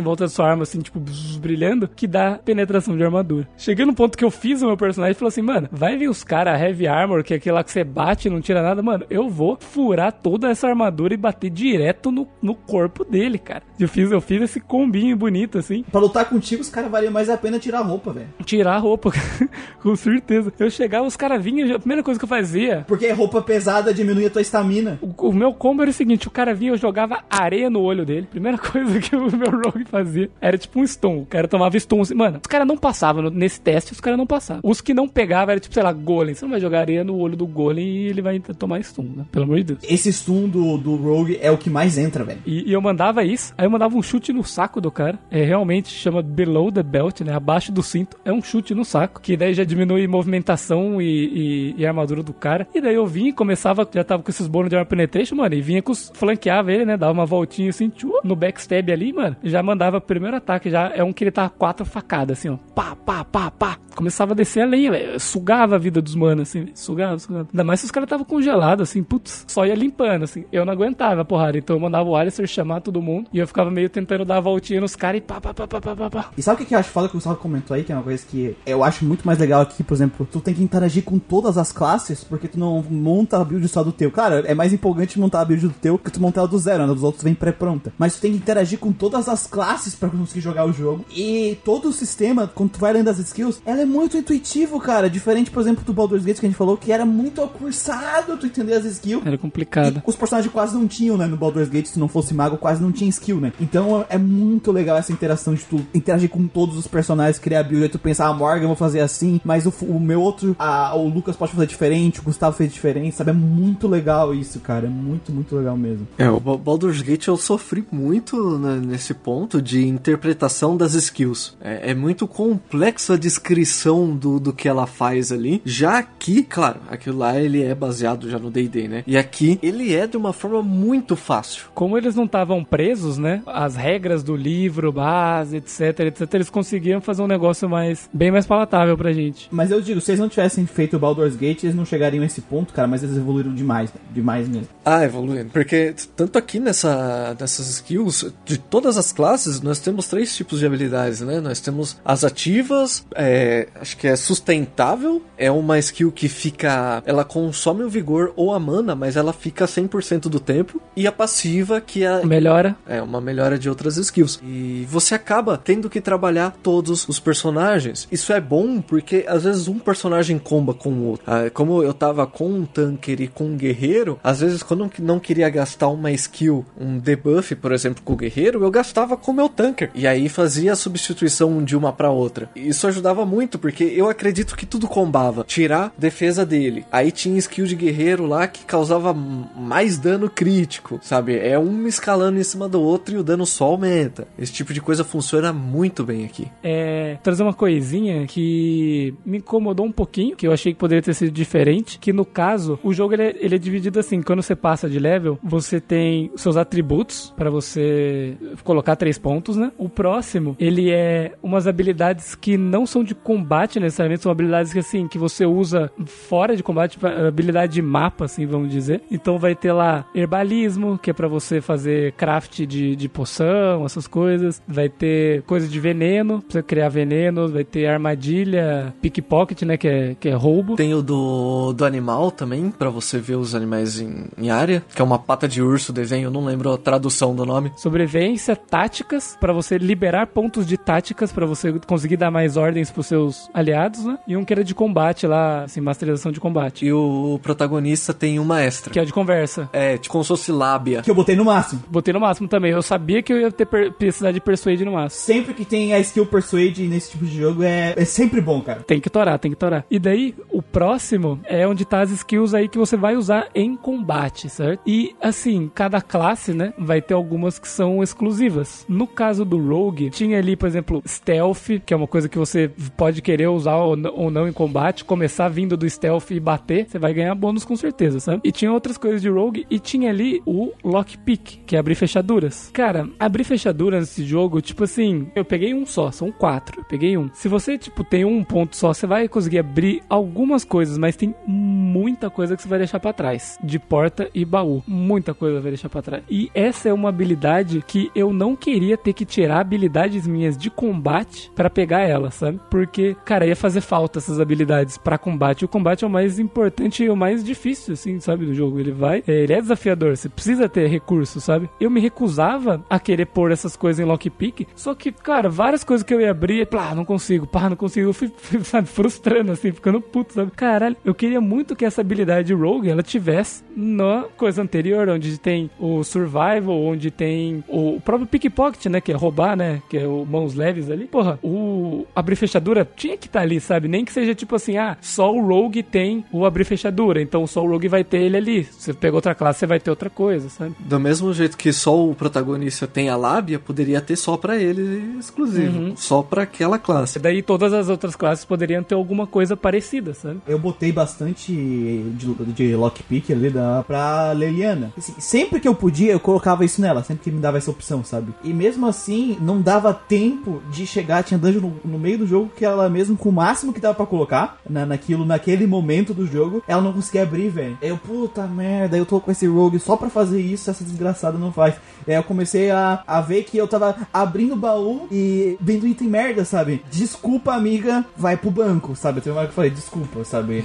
Eu, eu acho que você tava, tipo assim, abrindo uns baús de lockpick 1 ou 2, sabe? Quando você tava com 3 e não tava valendo a pena. Mas, tipo assim, é, eu não ia colocar ela na minha party porque eu sou o rogue da minha party, tá ligado? É, pra você não é vantagem Não nenhuma. é vantagem, sabe? Só que eu não queria pôr nesse lockpick, sabe? Então, nesse quesito, eu fiquei tipo, caralho, foda-se esses itens então, vai. É, porque tu é obrigado a estar com o teu personagem sempre na party, e ele, se ele tiver pouca habilidade de combate, tu vai se ferrar muito. Então, uma coisa que uh, entra nessa minha reclamação desse lockpick, né? Eu peguei o lockpick no máximo. Mas eu peguei o lockpick no máximo porque eu tava pegando muita joia. E aí, é uma coisa que eu ia comentar que acho que passou. Lá no, no acampamento, tem um local onde você doa essas coisas pros personagens. Não, não vi, não vi. Nossa, passou batido isso aí. Lá onde tem as casinhas, tem um representante de cada raça. Uhum. Na frente deles tem uma caixa. Quando você fala naquela caixa, você doa provisões pro exército. Então, todas essas gemas que você pegou, você dá pro exército. Eu vendi tudo isso aí, velho. Eu também, velho. Então, você dá gemas pro anão, pros elfos você dá a raiz de elfo e o cogumelo, pra humano você dá dinheiro, pra mago você dá as runas. Só que eu não sei que efeito dá isso no jogo. Eu acho que na, na batalha final, nos exércitos, eles vão estar tá mais bufados, talvez. Pode ser que seja isso. Nossa, o meu exército foi tudo level 1. Se você isso aí bufa eles, os caras foram tudo.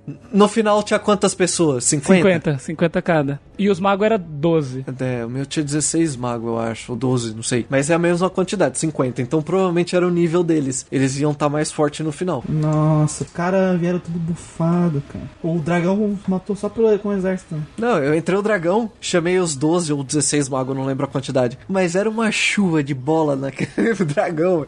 Sofreu calado, velho. Puta, eu nem cliquei neles, mano. Eu vi eles ali do lado, mas eu não cheguei a clicar neles. Eu falei, ah, eles devem estar tá por aí. Faltou batidaço por mim.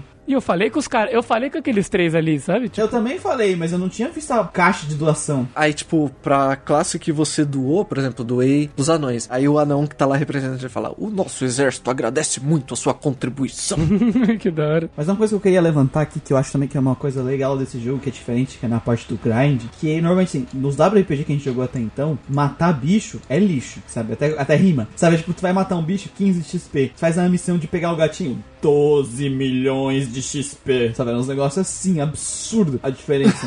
Grind em WRPG é sidequest. que até a side quest continua te dando mais XP, só que tu consegue muito de boa, muito de boa mesmo, upar matando bicho. O bicho no caminho, né? No caminho do. É isso, nos caminhos da dungeon. Tu vê que, ah, tá chato, essa side quest eu não quero fazer, tu não vai ficar com a preocupação, tipo, eu tenho que fazer a side quest porque não ganho XP pra passar de nível só se ficar matando bicho. Não tem isso aqui nesse jogo, sabe? Eu fiz bastante side quest, mas não, eu não me senti na obrigatoriedade de fazer as side quests pra ganhar XP. Eu fiz a side quest porque elas eram massa. As side quests eram massa pra caramba, por isso que eu fiz elas. Então eu achei muito legal eu estar fazendo as side quests no, no WRPG não porque é recompensador no sentido financeiro de XP, mas porque elas eram massa e davam, além de dar boa XP e bom dinheiro, né? E se eu não quisesse fazer uma side quest de alguma região, que teve algumas que eu achei meio boring, eu simplesmente fui matando os bichos e ganhando os levels que eu precisava, sabe? Então eu gostei muito disso aqui, que é um pouco incomum, um pouco diferente, sabe? Sim, é verdade. Isso realmente faz com que as pessoas que não gostem de perder tempo, né, não sejam obrigadas.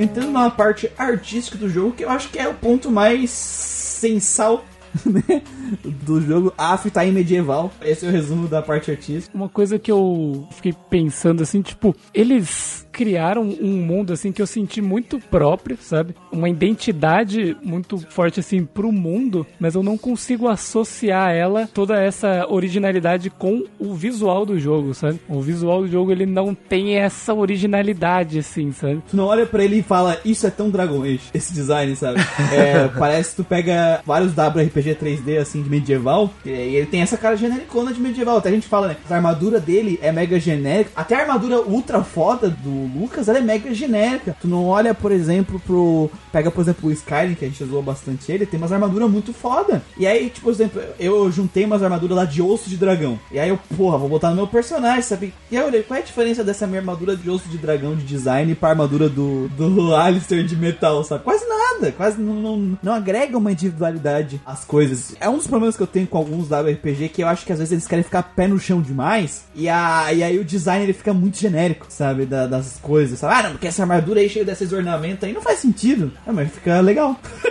sabe, dá, dá um, um charme pro teu jogo. Mas assim, eu não acho que ele é feio, ele não é feio, ele, sabe assim, as construções, os mapas, é tudo bem feitinho, sabe? Ele faz as coisas bem feitinho. Só ele acabou não construindo uma identidade visual própria pra ele, sabe? Várias vezes eu tava jogando e falava, cara, isso me passa uma vibe muito Senhor dos Anéis, sabe? Eu fazia associação com outras referências que eu já tinha, que não era o próprio Dragon Age, sabe? Não teve coisas que teve depois que eu olhei e falei, cara, isso aqui é Dragon Age. Infelizmente, nessa parte visual não teve muito isso aí. E até ele faz um bom trabalho ali na casa de parte de expressão facial, né? Dos personagens e tal. Só que, cara, é foda esse jogo ter saído depois do Mass Effect, né? Nesse sentido, pra, porque ser um jogo da própria empresa, ter a marca da empresa, né? Porque claramente o Mass Effect teve aí um orçamento muito maior e um foco muito maior nisso. E tu vê o trabalho, acho que eu joguei meia hora e já deu pra ver muita diferença nesse sentido. Da expressão facial e corporal dos personagens. O Mass Effect é muito mais cinemático, né? Então isso também dá uma cara mais feinha pra ele, sabe? Quando tu já jogou o jogo mais popular da empresa, por exemplo. e aí foi pro próximo. É, isso, isso no Mass Effect foi tipo assim, algo que eles focaram bastante e que acho que eles aprenderam como fazer e aplicaram nesse jogo muito bem. Tipo, não é tão fora que no Mass Effect, mas foi muito bem aplicado e eu, eu gosto bastante, cara. Pra mim tem esse destaque aí porque as expressões elas são muito bem feitas e você vê a nuance enquanto o personagem tá falando, sabe? Enquanto ele tá falando, enquanto ele reage a alguma coisa assim que você fala, você vê a expressão mudando no rosto dele, assim. É, isso eu acho muito massa. Que foi muito bem executado nesse jogo. Eles não têm, em, em conversa, por exemplo, eles não têm uma gesticulação muito grande, né? Uma movimentação de personagem. Geralmente eles estão de braço abaixado ou só esticando a mão para gesticular alguma coisa. Tem coisas que eu não, não acho bonito, como por exemplo, quando eles correm, os NPCs correm, né? Só vira de costas e sai correndo porque, porque acabou a conversa ou alguma coisa assim. Mas no geral, é, dá para pegar toda a expressão dos personagens. A Morrigan, quando ela tá brava, você sabe que ela tá brava. Sim, ela cruza o braço, bate o pé e, e fecha o rosto, né? Ela realmente fica com uma cara de, de puta da vida ali. E ela, nas músicas, eles seguem o mesmo caminho, né? Da, da parte artística. Elas não são necessariamente ruins, elas também não são mal usadas, elas funcionam assim pros momentos que elas são colocadas, mas não é nem um pouco memorável, assim, pra mim, sabe? Nada me chama atenção. Até o próprio Baldur's Gate, eh, eu lembro muito mais das músicas, principalmente uma música tema do Baldur's Gate, cara. Tum, tum, tum, tá até hoje na minha cabeça, sabe? As músicas do. Pam. É, a Lucas continuou. E as músicas do Dragon Age, elas são legais, mas é isso aí, sabe? Obrigado, músicas medievais. A música tema do Dragon Age eu lembro bem, da moça cantando lá no menu, sabe? Essa daí é, é bem, tipo assim, eu, se eu ouvir falar ah, Dragon Age e tal, mas as outras, de combate, de mundo assim, é aquela coisa que, tipo, contextualiza, sabe? Você tá lá no combate, ela, tipo, uou, wow, é isso aí, vamos bater nos outros. Mas só, sabe? Não é, não é nada que você vai, ah, vou lavar a louça, ou OST Dragon Age Origem, sabe? Eu lembro, por exemplo, na parte sonora, a musiquinha da taberna do, do Baldur's Gate, com os barulhinhos de taberna no fundo. A música tema do Baldur's Gate, ela é muito marcante, sabe? E a do Dragon Age eu nem lembro qual é. Se tu me mostrar, eu vou saber que é do Dragon Age, mas eu não lembro dela, cara. Eu gosto bastante de, de música épica nesse formato, sabe? Tipo, contando uma história fantástica, sabe? Contando uma, uma jornada épica. Eu gosto muito desse, desse tom que a música dá. Teve dois momentos que foram muito bons para mim em relação à música, que foi uma quando eu tive interação com a Leiliana, que ela cantou uma música. Esse momento me arrepiou, porque foi um momento da Leliana, combinou muito uma barda cantando no acampamento à noite, sabe? Todo o clima que aquilo deu, aquilo foi para mim ótimo. E o final, o final me arrepiou, sabe? Foi majestoso assim, você ir entrar pro cenário final do jogo e ter aquela fileira em que tem pessoas do lado gritando e a música épica estourando e você passando no meio. Isso para mim é demais, sabe? Me pegou muito. Eu gosto desse tipo de música, ela encaixa em momentos certos. Eu concordo, eu também gosto, só que não é nada que eu vou, tipo assim, não é nada que é original o suficiente para eu lembrar de, de Dragon Age quando ouvir ela de novo, sabe? Talvez eu escute ela e não vá lembrar que associar com o jogo, sabe? E a parte artística, elas te colocam muito bem do contexto da época do jogo, sabe? Do mundo fantástico que ele quis te mostrar, só que realmente elas genéricas como qualquer outra coisa desse mundo, só não é mal feito. Não é genérico assim de mal feito, é genérico de comum, um lugar comum dentro desse estilo de jogo, dentro desse estilo de mundo fantástico, sabe? Algo que cai no, no comum. Mas a parte positiva de tudo isso, que é a dublagem, cara, desse jogo. Que é totalmente dublado, velho. Dos efeitos sonoros, assim, para mim o maior destaque com certeza é a dublagem, cara. Eu acho ela muito boa, sabe? Muito boa. E isso faz muita diferença que o Moel também falou do jogo ser inteiro dublado, no, principalmente num jogo que tem bastante diálogo, bastante fala. Eu, pelo menos, me senti interessado o suficiente para querer me aprofundar em diversos diálogos, na maioria dos diálogos, quase todos. E eles estarem dublados, isso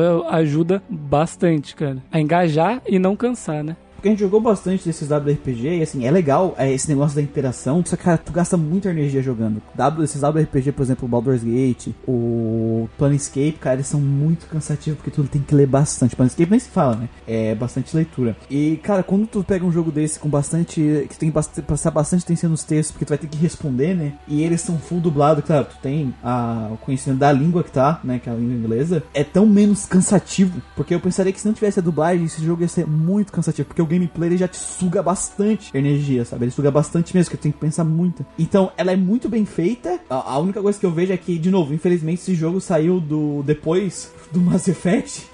E lá também é outro nível, cara. É, lá é também os caras levaram essa parte da dublagem para outro nível. Que nem eu tava falando, sabe? O, o Shepard, ele fala mesmo. É, o protagonista, né? O protagonista seu, ele fala. É, o protagonista, ele fala, tem dublagem, e aí isso agrega ainda mais. Só que é bem comum. É, eu não tô. Isso não é uma crítica ao Dragon Age, porque isso é bem comum nesse estilo de jogo. E como tu tem múltiplos personagens e tal, e cara, dá pra ver que o Dragon Age não teve o mesmo orçamento do, do Mass Effect. As únicas vezes que seu personagem fala é em combate, né? Porque quando você tá criando você pode escolher uma voz pra ele e essas vozes elas estão associadas com algum traço de personalidade, sabe? Então, por exemplo, ah, o meu personagem, eu peguei a voz lá que era o convencido. E combina bastante com o Rogue, sabe? Eu tô lutando lá e ele solta umas frases soltas, sabe? Tipo, durante a batalha, ou provocando inimigo, que o cara não tá acertando ele, sabe? Porque eu desviava bastante, tinha o deflect de, de lance, então ele sempre tava dando meio que um, uma provocadinha nos inimigos, sabe? E mesmo que eles tivessem que, tipo, fazer, ah, vamos fazer dublagem pro protagonista, eles, e, pra fazer sentido, né, pra essa escolha de background, eles têm que fazer pelo menos 12 dublagens diferentes, sabe? Ia ser muito infernal, velho. E eu só queria deixar uma observação aqui, que foi uma coisa que eu reparei lá no final, que é o segundo jogo, tem um terceiro, mas vamos deixar isso pra lá, né? Tem um segundo jogo que eu vi na vida utilizar uma música de uma banda conhecida no final. Quando tá subindo, né, os créditos desse jogo, toca uma música do 30 Seconds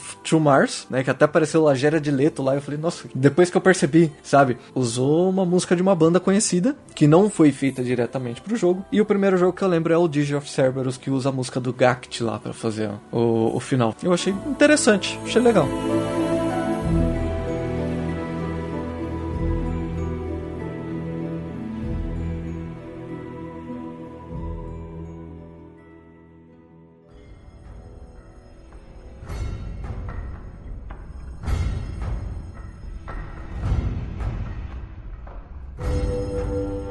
Entrando na parte das notinhas do Grandcast. Se você não sabe como funciona, está ouvindo o Grandcast pela primeira vez, saiba que aqui a gente é inovador, fez um sistema totalmente não chupinhado de nenhum rank de um jogo aí de hack and slash. Jamais. Quem faria isso? Então nós avaliamos os jogos primeiramente em três quesitos: enredo seus personagens, jogabilidade seus elementos e a parte artística, sempre levando em consideração para dar a nota final a média entre essas três partes de acordo com a proposta do jogo, o que, que é mais importante para ele, dando notas que não são numéricas e sim conceitos que vão de E a S, sendo que o E é o terrível, horrível, por favor, deleta isso da existência. O D é ok, até que tava legal, mas não, é ruim. O C é aquela coisa genérica, medíocre. O B é aquela coisa que é legal, ó, ok, bom, legal. O A é excelente. E quando algo vai além do excelente, algo é que aquece tanto o coração, tão especial, a gente coloca uma estrelinha a mais nesse A e ele se torna um S. Então a nota máxima, que quando um jogo recebe estrelinha nos três quesitos, ele se torna um triple S. E se ele recebe A em um quesito e S em dois quesitos, ele ganha um double S. E se ganha A, A e um S, ele fica sempre com S. Então essa é a nota especial das estrelinhas. As estrelinhas do podcast. Mas no fim, a média fica entre E e A de qualidade. Dando as notinhas, vamos pegar nossa gacha matine para ver quem vai em primeiro.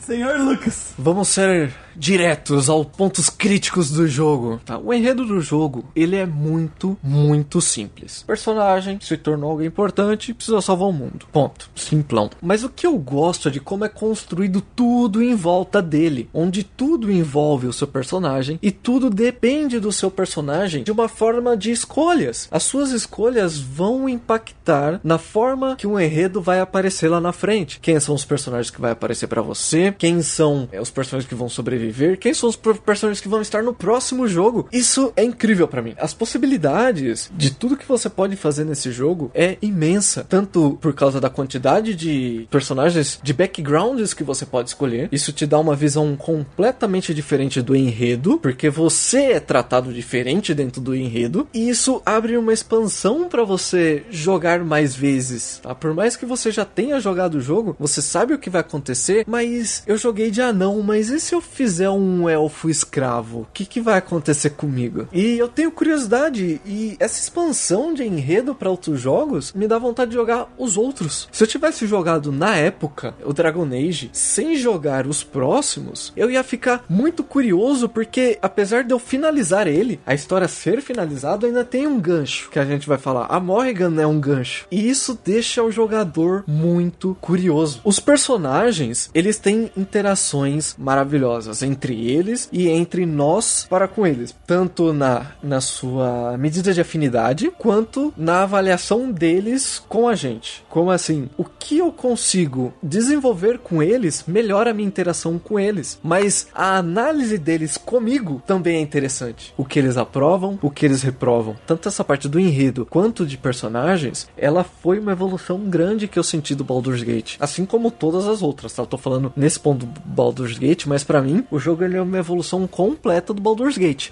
O objetivo dos criadores foi essa, e eles conseguiram alcançar isso para mim. Eu vou deixar a avaliação de enredo dos seus personagens com um A. Jogabilidade e seus elementos. Gosto muito da jogabilidade desse jogo. Muito da jogabilidade dele. A possibilidade de táticas, a flexibilidade de, de build dos personagens, a distribuição de ponto, a necessidade da distribuição de pontos, desbloqueio de perícias, a forma que é desbloqueio de perícias, que você pode aprender com personagens, você pode ler um livro, você pode aprender com um NPC em um bar, que isso acontece. Tem uma cena que uma mulher tá brigando contra os caras e você faz uma amizade com ela e ela te ensina uma perícia. Tudo isso melhora o sistema de combate e expande as possibilidades da tática, porque ali eu consigo programar o que meu mago vai fazer, eu consigo programar o que meu arqueiro vai fazer de uma forma é, simples que vai funcionar. Isso é antes de eu entrar no combate, então já deixo programado. E se alguma coisa sai fora do que eu tinha planejado, eu altero para eles e eu mudo. Então as possibilidades aqui também são enormes. Consigo fazer muita coisa aqui. O grinding não é obrigatório, né? Eu mesmo não fiz grind, eu fiz muita coisa no jogo porque eu gostei de fazer, mas o grind não é obrigatório. Eu, teve, eu terminei o jogo com muita missão faltante e isso não deu peso para mim. Eu terminei no nível 20 o jogo, sendo que o último nível eu subi na, na dungeon final. Esse, essa questão do meu nível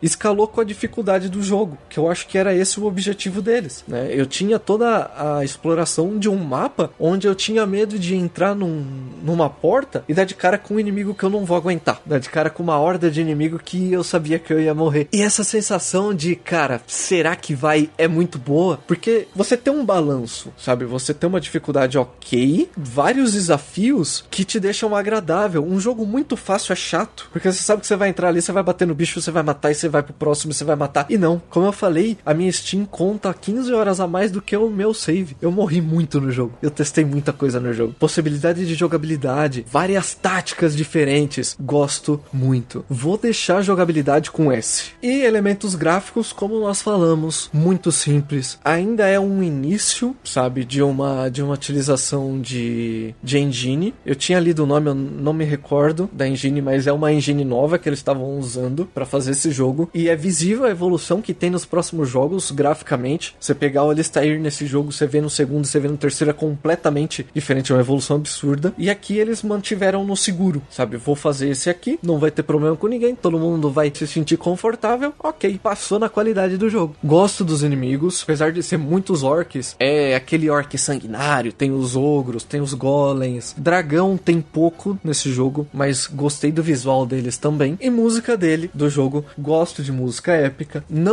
é tudo aquilo, mas ela te coloca no momento certo, na hora certa. E o que, que eu falo que não é tudo aquilo? Talvez eu não seja o cara que vai entrar no YouTube e colocar Dragon Age Origin Host e ouvir ela inteira por querer, sabe? Mas dentro do jogo, ela cumpriu o papel, ela me colocou numa posição muito boa. Mas eu vou deixar elementos gráficos com B. E como conclusão de, de tudo isso que nós conversamos, a minha posição é que é sim uma evolução muito grande. Gostei muito do jogo, tenho muito interesse em jogar os próximos. Já tinha jogado Inquisition no lançamento, mas tenho interesse em jogar novamente, mas dessa vez em ordem para saber os personagens, entender certinho o conceito de todo esse mundo. E é um jogo que eu sinceramente recomendaria para qualquer um que quer jogar um jogo bom, um jogo divertido que você vai se divertir com os personagens, você vai se divertir com o gameplay. E aí, né, como conclusão final, por causa que eu, eu dei uma nota C para Baldur's Gate e eu acho que Dragon Age fez muito melhor do que ele, a minha nota final será A. Caralho. Então vamos para o próximo aqui na nossa Gacha Banshee.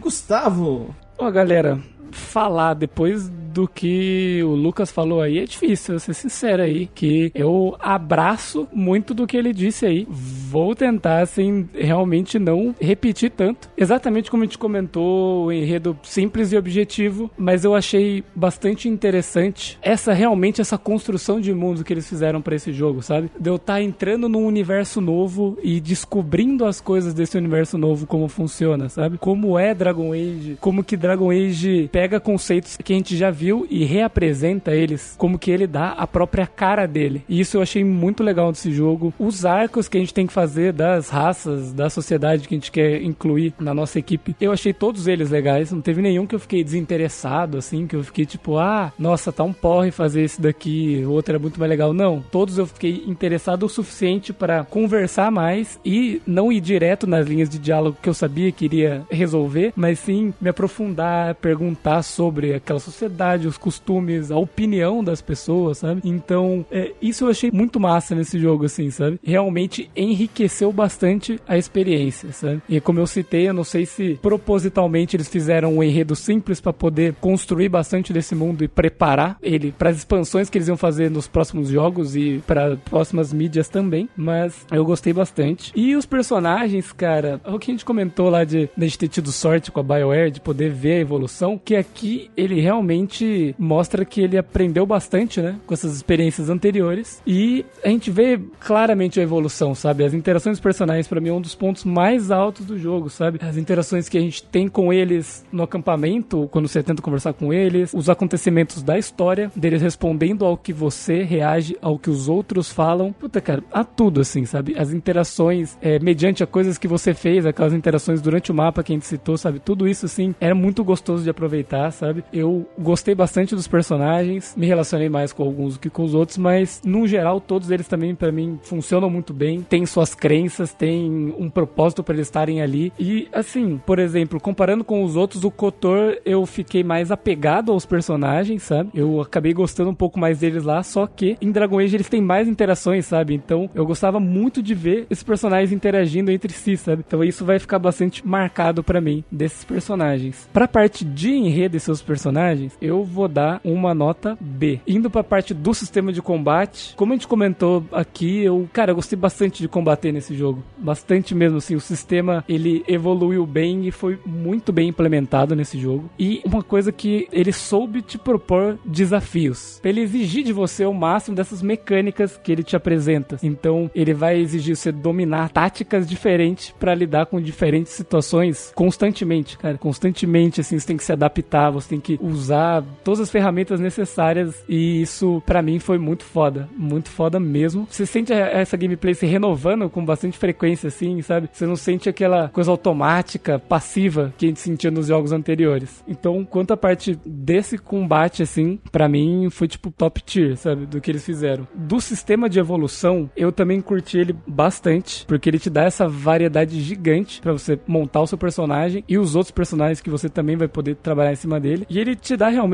por exemplo, duas classes que, mesmo sem considerar subclasses, já dá pra você fazer essas coisas completamente diferentes, sabe? E as, todas funcionam muito bem e você pode montar diferentes estratégias mesmo usando vários personagens, assim. É, a gente mesmo compartilhou bastante das nossas experiências, elas foram diferentes por causa de várias decisões que nós tomamos nessas builds, sabe? E isso para mim eu acho muito foda. E você tem essa liberdade de ter contato com todas as classes, né? Possibilidade de customizar tudo, faz que você possa ter realmente a experiência completa assim com o jogo. Claro que ele tem um fator replay grande, que nem o Lucas comentou, de você querer jogar para ver a relação desse mundo com outra origem, mas numa primeira jogatina você consegue ter bastante contato com as classes. É claro que você pode pensar em uma coisa completamente diferente numa próxima pro seu protagonista e até pros outros assim, mas nesse quesito assim de interação com classes, o jogo ele faz uma coisa muito bem feita nesse quesito. E a navegação, é o que a gente falou lá, que ela é super simples e tal, mas para mim ela tá funcionando bem melhor que dos outros jogos. A gente repetiu bastante da parte da, da empresa melhorando com as experiências dos jogos anteriores. E eu senti isso, ah, os locais mais fáceis de acessar, a movimentação dos personagens no mapa é melhor, é menos colisão e conflito entre os personagens que ficam no seu caminho, sabe, atrapalhando a passagem, não tem isso. Finalmente eles consertaram o You must gather your party before venturing Dreamforce. Porra, cara, isso, isso faz uma puta diferença, sabe? Pra saúde, pra experiência, sabe? Jogando. Então, nessa parte de gameplay, eu vou dar uma nota S também. E, finalmente, pra parte dos elementos gráficos, foi aquilo que eu citei. Eu senti que ele conseguiu criar um mundo muito próprio abrangendo os conceitos que ele traz, mas a parte visual ele não tem essa mesma identidade, assim, presente que nem você vê em outras coisas, sabe? Então ele acabou ficando um pouco preso no padrãozão do, do medieval fantástico ocidental, assim, sabe? É isso, sabe? Eu senti essa vibe de Senhor dos Anéis em vários momentos, assim, o que me agrada bastante porque eu gosto de Senhor dos Anéis, sabe? Mas é, eu queria realmente elogiar a parte da expressão que a gente falou dos personagens lá, que é um ótimo destaque para mim, assim. É, eles realmente passam as emoções necessárias para as cenas do que eles estão sentindo, assim. É, você vê as nuances dessas expressões, diferente de vários jogos, você vê que os caras são uns bonecos, assim, plastificados com expressão neutra, só, tipo, falando, sabe? Eles estão falando, mas você não sente o impacto, assim, sabe? E essas mudanças, assim, é algo que eu não poderia deixar de elogiar nesse jogo, que faz muito bem. E na parte de efeitos sonoros, como a gente comentou, é, segue mais ou menos a linha da, da parte gráfica, é, desse lance da, das músicas serem serem também mais presas nesse padrão medieval fantástico ocidental, mas a parte da dublagem é muito bem feita, cara. Ótimas escolhas de voz, ótimos casting, né? Dublagem do jogo inteiro é o que é o, que eu já disse outras vezes aqui, sabe, para vocês que os americanos, eles têm uma dublagem muito boa, só que pros produtos deles. Quando o produto é americano, você vai tipo ver o que os caras fizeram, uma produção de qualidade bem alta, sabe? Isso a gente consegue ver no Dragon Age Origin, consegue ver no Mass Effect, sabe? Realmente a gente tem problema com isso quando a gente vai ver eles dublando outras coisas, sabe? Principalmente anime e jogo japonês. Mas quando você vê um produto deles, você vê que eles conseguem realmente fazer um bom trabalho, sabe? E dublar o jogo inteiro, que, porra, ajuda bastante. Ajuda bastante a engajar o jogador e ele não ficar cansado. Porque realmente é o que o Muriel falou ali, as batalhas já vão desgastar ele tempo suficiente. E minha nota para esses elementos é B. Então eu fecho Dragon Age Origins com uma nota A. Então temos aí dois As. Dragon Age, agora é minha vez. A minha nota é B. Ah, não, tô brincando. D, sou eu, né? Minha nota. Dragon Age, a parte narrativa, o destaque está na interação dos personagens, nas quests da main quest, na capacidade de jogador poder dar desfechos diferentes para essas quests, na interação dos, dos, personagens entre eles, na interação deles com as suas escolhas, da agência, de tu sentir um ser agente nesse mundo, alguém que está fazendo algo, as suas escolhas fazerem diferenças pro decorrer dos acontecimentos, por mais que no final, independente de todas as tuas escolhas que tu tomou durante o jogo ser, você vai derrotar o Dark, o Dark Spells e Art Demon, é, independente disso, você se sente uma pessoa presente em todos os acontecimentos do jogo. Isso é muito legal. Eu sinto falta de um vilão, sabe? Porque eu sinto que a história fica um pouco fraca sem um vilão, sem um antagonista, por mais que esses arcos sejam muito legais. Eu realmente sentia falta disso, sabe? De ter um arco de história mais complexo em relação aos Dark Spells, em relação a esse mundo, que é a minha crítica à narrativa desse jogo, é isso. No final, esse vácuo faz falta, mas não torna o jogo ruim, não deixa de ser o jogo ser divertido, de tudo que tem de bom dele ficar menor por causa disso. Então a minha nota pra narrativa de seus personagens vai ser um A. Eu acredito que se a narrativa tivesse trabalhado mais no vilão, ele poderia até ser um S. Mas não. Ele acertou tudo o que eu reclamei que podia ser melhor em Kotor, mas na parte que o Kotor acerta firme, ele erra. Então, para mim, é que cria um equilíbrio. Na parte de gameplay, é para mim assim fantástica. RTS com pause nunca critiquei. É sensacional, cara. Eu virei fã dessa gameplay. Eu jogaria o jogo de novo com as outras classes, tranquilo. Estratégia tem que fazer. As tuas escolhas de build é muito divertido de fazer. Tu tem que buildar todo mundo em volta da forma que tu builda o teu personagem. Tu tem que lidar com todas as classes ao mesmo tempo. Tu vai morrer duas, três, quatro vezes em alguns combates porque eles são desafiantes. Tu tem que dominar esse sistema. É a única problema que eu vejo é aquele das skills assassinas, mas que o jogo ele te dá formas de agir, então é poucas situações mesmo durante o jogo que tu vai ter problemas reais com elas. E a, os danos em animação é a únicas críticas que eu tenho para esse combate. Tirando isso, ele é muito bom, ele é muito divertido. Ele tem que ser um exemplo de como tu pegar uma mecânica ou um estilo de jogo como o RTS com pause, sabe? Que muita gente detesta e eu entendo entendo porque que ele é detestado em Baldur's Gate, eu entendo porque que é detestado o Planescape, porque é chato, é repetitivo, não é nem um pouco intuitivo, e tudo isso tinha melhorado em Kotor. É, eu sei que o Planescape não é dessa empresa, mas é o mesmo estilo. E tudo foi melhorado em Kotor, e mas ainda Kotor tinha uns probleminhas, eu ainda era muito passivo em Kotor, era muito tu assistir as coisas acontecendo. E aqui, cara, é tu interagindo o tempo inteiro em tempo real com tudo que tá acontecendo. É, tu se sente um ser ativo, as tuas estratégias realmente tu se sente big brains fazendo elas. Então, para mim, essa é uma gameplay merecedora de S. A exploração é simples, mas é bem feita. Tem puzzles interessantes, tem dungeons muito fodas. Nada para mim consegue diminuir a, o mérito da gameplay desse jogo. Então, para mim, a gameplay é um S. E a parte artística, cara, assim, para mim é muito genérico. Não é ruim, não é mal feito, mas nada me chama atenção aqui. Nada. É o seu mundo medieval clássico e o único destaque para mim é a dublagem. Então, para mim, a parte artística é um C. Então, fiquei com um A, um S e um C. É, para mim, esse jogo ele é tão bom quanto Kotor. Ele vence muito claramente na parte de gameplay que Kotor, mas Kotor eu acho que a parte artística é um pouco melhor. E eu também acho que a história de Kotor é sensacional. Na parte de personagens, esse jogo, ele a, a interação dos personagens, eles conseguiram expandir o que tinha em Kotor, né? As minhas críticas que tinha que eu tinha a Kotor nesse sentido, eles melhoraram aqui, mas em Kotor de qualquer jeito é fantástico os personagens e a história de Kotor sensacional, né, como eu já falei. Então para mim, eles são jogos equilibrados, eles são jogos excelentes, cada um acertando em um ponto e errando em outro. Eu vou deixar o Dragon Age com A. Excelente, é um jogo excelente que eu recomendo para todos. Então ficamos com 3 As e a média é A. E o resumo é isso: Dragon Age é maravilhoso. Vai comprar, vai jogar e tu vai gostar. Se tu não gosta de WRPG, porque eu tive esse problema, eu tive preconceito com WRPG por causa de Skyrim, motivos que um dia a gente vai falar no podcast Skyrim. Não que Skyrim seja um jogo ruim, mas a culpa na verdade não é do Skyrim, é mais da fanbase que fica dizendo que ele é o verdadeiro WRPG e todo WRPG devia ser desse jeito. Que ele é a melhor coisa do universo, né? E não é. É, e aí para mim, quando eu ouvi que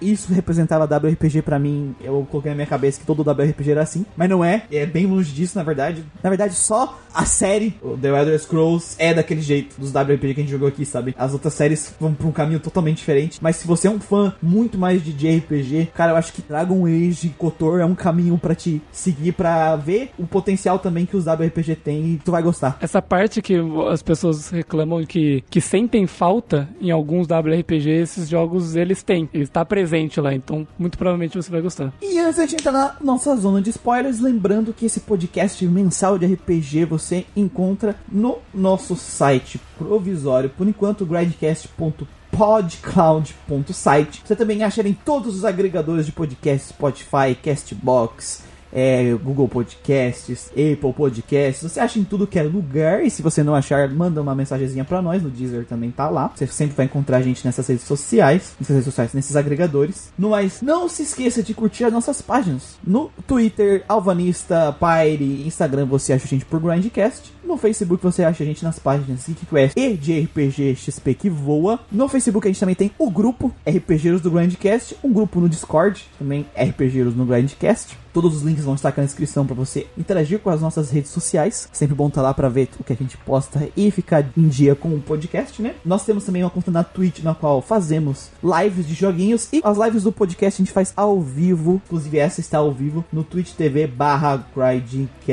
No mais, se você quer ajudar esse podcast lindo, maravilhoso a crescer, você pode ser um doador no Padrim e no PicPay do Grindcast. O link vai estar aqui com várias recompensas lá. Inclusive tem recompensa de podcast exclusivo. Além de todo mês a gente vai estar começando a sortear aí um RPGzinho, uma chave de RPG pros nossos queridos ouvintes doadores maravilhosos, maravilhindos. No mais também, não esqueça, se você tem uma conta na Steam, siga o nosso curador. Nós estamos fazendo reviews dos joguinhos que nós jogamos na Steam, reviews curtas, né, da Steam mas é sempre bom você às vezes vai conhecer um jogo que às vezes você nunca ouviu falar e é como a gente só tem um podcast por mês, né? Não dá para cobrir tudo e vai estar tá lá essas dicas para você jogar também na nossa querida Steam.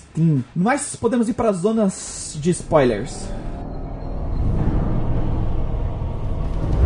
Assim, gente, que a gente falou, a história é, você vai andar, fazer arcos. Eu acho que é mais legal a gente guardar, nem falar muito do que acontece em cada arco, porque a gente já elogiou bastante e é melhor deixar pra jogatina mesmo, sabe? Porque é muito interpretativo, o que pode acontecer muda muito. Porque depende muito da, da, da escolha do jogador, o que vai acontecer. O importante é o pessoal que, que está escutando o podcast, saber que o que vai acontecer depende do que você quer O, o final aqui, não muito já, né? Aqui é meio que tem que ser isso, sabe? É isso aí que acabou, fechadinho. Que é basicamente assim, cara, pra acabar com o Art Demon, tem que ser golpeado por um guardião e o guardião vai junto. Eles falam, né, quando você chega lá o, pra falar com um cara, que você liberta, né, porque, vamos lá, quando a gente falou do, no começo do jogo, morre todos os Grey Ordens, fica só você e o Alistair. Então, no final do jogo, assim, lá no, numa dungeon, a gente consegue libertar um cara que ele tava preso numa cela, e esse cara é um Grey Warden. Então, na verdade, existem três. Esse cara é um cara mais velho. Ele, pelo que eu me lembro, ele passou da, na inicialização junto com o Duncan. Eles eram da mesma época, ele era mais velho, ele tem mais conhecimento e tal. E antes da batalha final, ele chama você e fala assim: olha, o negócio é o seguinte: é, tem que ser um Grey Warden pra matar o Archdemon, né? É, a gente tem toda essa comunidade aqui, essa organização pra lutar contra os Darkspawn, e não é por um motivo qualquer. Nós temos a essência deles dentro da gente. Então a gente que tem que matar o Dark Demon se sacrificando no processo. Quem der o último golpe vai ser sacrificado. Então fica você e o Alistair, tipo, caralho, então se eu ou ele matar, a gente vai morrer no processo? Sim. E tem aquele outro terceiro Grey Warden que tá lá também que poderia fazer isso. Que eu já tive certeza que não seria ele. Quando ele falou isso, eu falei, ah, vai ficar pra escolher entre eu e o Alistair com certeza, né? Mas ele se propõe. Mas ele se propõe, é. É, a ideia, na verdade, dele é ele. É, ele, ele vai tentar primeiro. Ele falou da ordem de dos mais antigos pros mais novos, né? É, ele falou que ele é o mais antigo, né? E que talvez ele não ia segurar a. Corrupção por muito tempo, né? Isso, a corrupção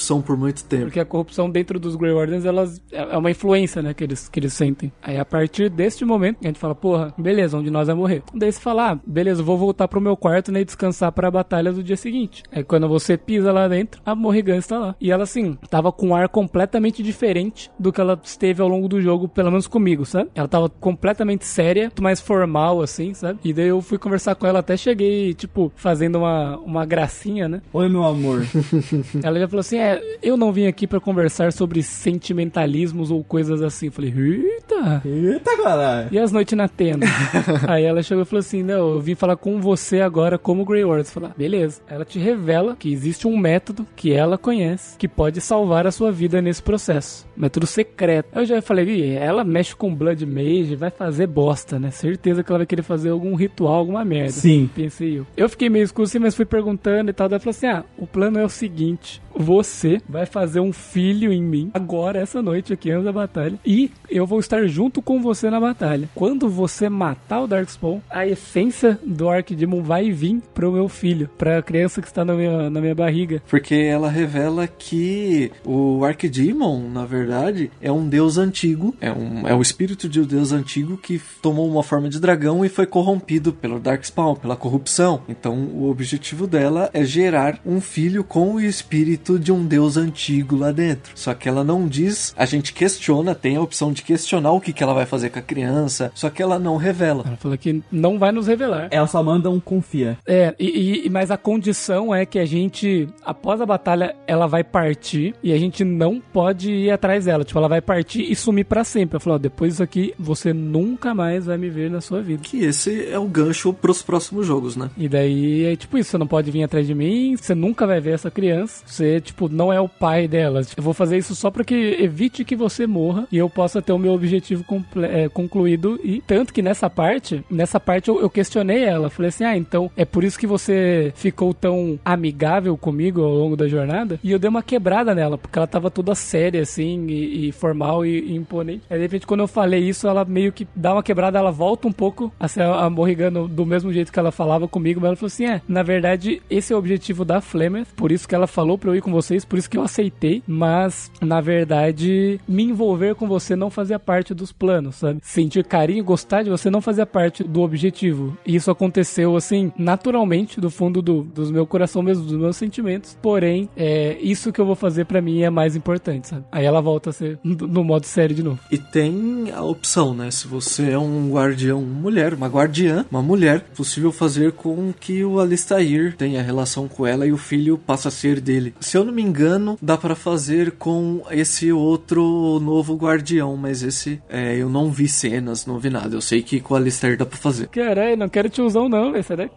é, é só procurar a cena no Pornhub e tá tudo certo. É porque a partir daí não importa quem dá o último golpe, porque o espírito vai direto pra criança, pra barriga dela, né? Pra criança, não vai pra pessoa. Então, se você ou o Alistair dá o último golpe, tanto faz. E pra Morrigan também tanto faz, né? É, porque a questão dela é ter o filho só. A gente só vai saber disso no Dragon Age 3. Provavelmente, porque a interação deve ser curiosa. E tem diversos outros, eh, diversos outros spoilers, né, que vêm conforme o jogo, quem são os personagens, a vida dos personagens, mas acho que cabe a exploração de cada um, né? Eu tenho um spoiler legal que tem a ver com a sua introdução, então acho que é legal falar, né? Que assim, tem a Morrigan, que é essa personagem que eu gostei bastante dela, bastante da interação dela, das, do jeito dela ser assim, sabe? Das falas dela é super irônica, eu me divertia bastante, principalmente dela irritando a Listair. E a gente conhece a mãe dela, que é uma maga, tipo, lendária, assim, sabe? A bruxa da floresta, tipo assim, das lendas. E ela tem um milhão de anos. Essa velha aí, ela é cheia dos mistérios, até a própria Morrigan não conhece os mistérios da mãe. Só que em uma das missões, quando a gente vai pro Círculo dos Magos, existe o Grimório da, da mãe dela, da Flemeth, né? Que é o nome dela. O Grimório dela que ela fala assim, cara, tem um Grimório da minha mãe que foi pego pelos magos, né? Que tá lá dentro do círculo, com certeza, que é muito importante e eu gostaria de ter esse Grimório para mim. Eu não vou devolver para minha mãe, eu vou ficar com ele e aprender muito dos segredos que ela nunca me contou. E a gente fazendo essa quest, pegando o Grimório e dando para ela, ela descobre que na verdade a mãe dela também é um espírito que sobreviveu ao longo de muitos anos, fazendo um esquema assim, ela tinha relação com alguém, tinha uma filha, tipo, cuidava dessa filha, fazia a filha crescer, e daí quando chegava a hora dela partir, ela saía do corpo dela e entrava no corpo da filha. Foi assim que ela passou a viver vários anos. E a Morrigan olha e fala: Porra, se isso acontecer, eu vou ser a próxima vítima, né? Então eu preciso que você mate a minha mãe.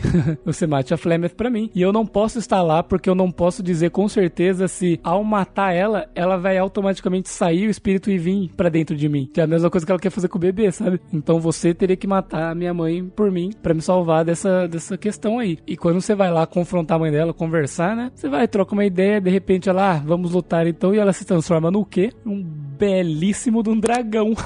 Num fodendo dragão. Puta, ela é forte pra caralho, velho. Você tá maluco. É, eu vou te falar, eu fui, eu fui no nível 12, é o que a gente tava comentando, né? Eu fui no nível 12, não deu, não tem, não deu, não deu como, não teve como. Aí no fim do jogo eu fui de novo e matei ela só com o meu tanker e com a maga curando. Com a armadura divina já, né? Tudo na. Com a armadura divina, é. Acho que ela dá, ela dá o último livro, que aí você mata ela, pega a chave, entra dentro da casa, pega o último livro e dá pra Morrigan. Mas é um livro que libera alguma subclasse de mago, alguma coisa assim? Então, foi aí que eu liberei o Metamorfo. É isso. O outro dragão que tem não tem ligação com ninguém, é um dragão da natureza. Tá ali, passando na caverna e se você chamar ele, cornetinha ele vem. E o terceiro dragão é o boss final, né? Cara, é muito engraçado que quem deu o hit final no meu dragão foi, em gameplay, foi o Alistair. Porque assim, eu tava jogando, ele tava perto de morrer, mas ele conseguiu matar a minha healer. Aí, tipo, puta, ninguém mais vai reviver, né? Fudeu. Beleza. Aí foi mais um pouquinho, papapá, pum, matou a Morrigan. Sobrou os dois. Aí foi mais um pouco e ele matou o meu protag. Eu falei, nossa, velho, puta, tem que lutar com o dragão de novo, né? Não, vai, Alistair, você consegue. E ele tava tancão, sabe? Então foi indo, foi indo, foi indo. Daí ele já tava com pouca vida. Aí foi só o hit final ali. Dele subiu no, no, no pescoço do dragão e bateu com a massa assim de uma mão. Assim. Aí foi muito bonito. E o melhor final do Alistair é ser rei com a Nora. Assim, se for medir por atributos físicos, é a mulher mais gata do jogo e mais bem é, apresentável em outros sentidos. Só que a personalidade dela, velho. Traidora cuzona. Mas ela, ela conversa, né? Ela fala sobre a Listair, né? Quando a gente tá no final do jogo e a gente vai conversar com ela. Já, já, é engraçado, né? Porque os dois não querem casar. Ela era a esposa do irmão dele que morreu no começo do jogo. Sim. Meio irmão. Ele vai casar com a cunhada. E aí eles vão subir no altarzinho assim. E aí ele tenta pegar na mão dela, ela dá um tapa na mão dele. Nossa senhora, cara. Não quer nem a pau, sabe? E aí ela entra na, nas conversas, né? Ela fala, mas e aí, esse cara ele é sempre assim, o Alistair é sempre assim. Aí você pergunta, assim como? É exatamente o que eu perguntei. É. Ela fala, ah, toda vez que eu vou falar algo sério com ele, ele responde com uma piada. Ele não leva nada a sério. Falou, é, a coisa mais séria que eu acho que ele já levou quando eu fui falar com ele foi perguntando o que, que ele queria para jantar. É, sabe? Ela até fala, mas tá tudo bem, o meu coração está em casa, porque o Kaylan, né, que é o meio-irmão dele, também era assim. Falou, eu sei que o coração dele também está no lugar certo, né? Ela vê que ele é gente boa, ele só é bom vivan, assim, no sentido de, ah, não quero esse trampo todo não, só quero ficar de boa aqui. E eles virou o personagem que é só visual, né? Ele é o carisma, ela coordena o reino. Exato. No final do jogo ele mostra uns quadrinhos com é, escritas, né, dizendo o que aconteceu com cada personagem. E aí quando chega na parte dele, ele fala, né, que o Alistair está viajando o continente, o reino, para fazer a alegria, fazer inutilmente a alegria dos camponeses.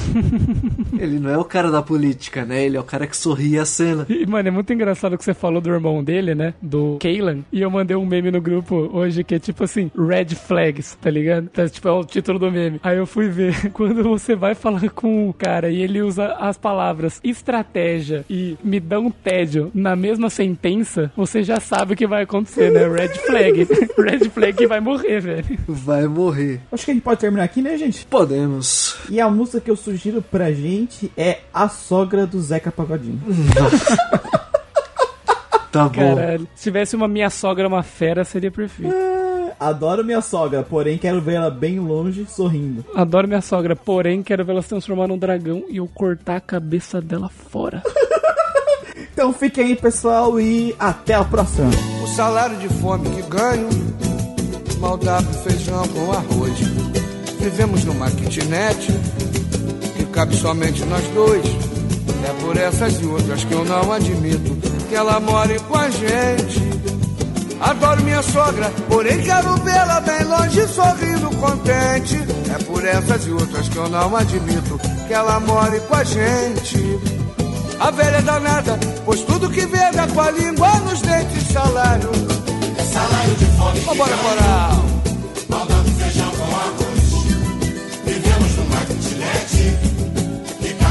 Dois. Como é que eu posso? É por essas e outras que eu não admito que ela more com a gente. Adoro minha sogra, porém quero vê-la bem longe, sorrindo contente. É por essas e outras que eu não admito que ela more com a gente. A velha danada, pois tudo que vê dá com a língua nos dentes. Tem o dom de fofocar, só ela sabe o que diz. No lugar onde não é chamada, mete o nariz. Fala mal do lixeiro, carteiro, padeiro, que é dinheiro, só vem me pedir. Se ela entrar naquela porta pela outra, vou sair. Eu vou sair, não insista, meu bem, não dá. Esse papo já me aborreceu. É contigo mesmo, então você decide ou ela ou eu. O salário, o salário de fome que ganho, falta feijão com arroz. Que cabe somente nós dois. É por essas e outras que eu não admito que ela more com a gente. Adoro minha sogra, porém quero vê-la bem longe, sorrindo contente. É por essas e outras que eu não admito que ela more com a gente. Olha a velha danada, a velha danada, pois tudo que vê dá com a língua nos dentes. Tem o dom de fofocar, só ela sabe o que diz. No lugar onde não é chamada, mete o nariz. Fala mal do lixeiro, carteiro, padeiro, que é dinheiro só vem me pedir. Se ela entrar naquela porta pela outra, vou sair, eu vou sair. Não insista, meu bem, não dá. Esse papo já me aborreceu. É contigo mesmo, então você decide ou ela ou eu.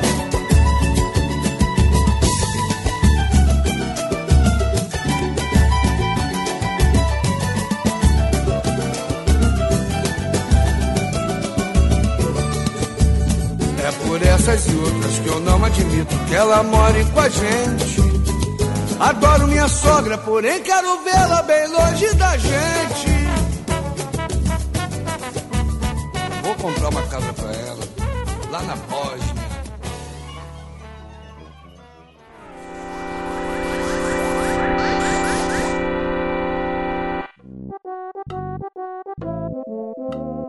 Qual foi o terceiro jogo? Você vai querer deixar no. Deixa quieto mesmo? Posso xingar? Por favor.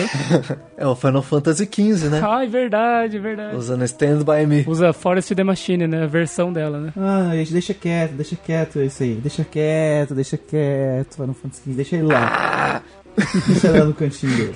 Ele e o Que 13. não é crédito, é tema. Ah, tá bom.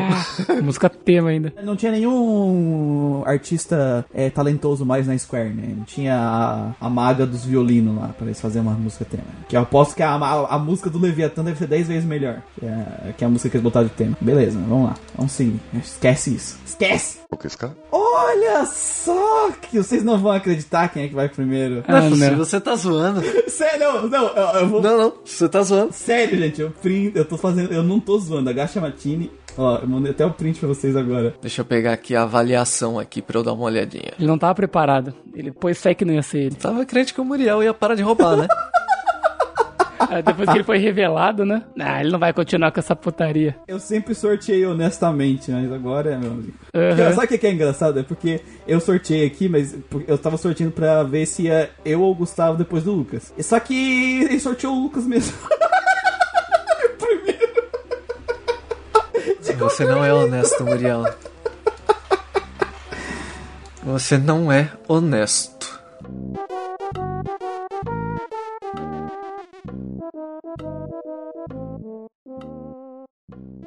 Thank you.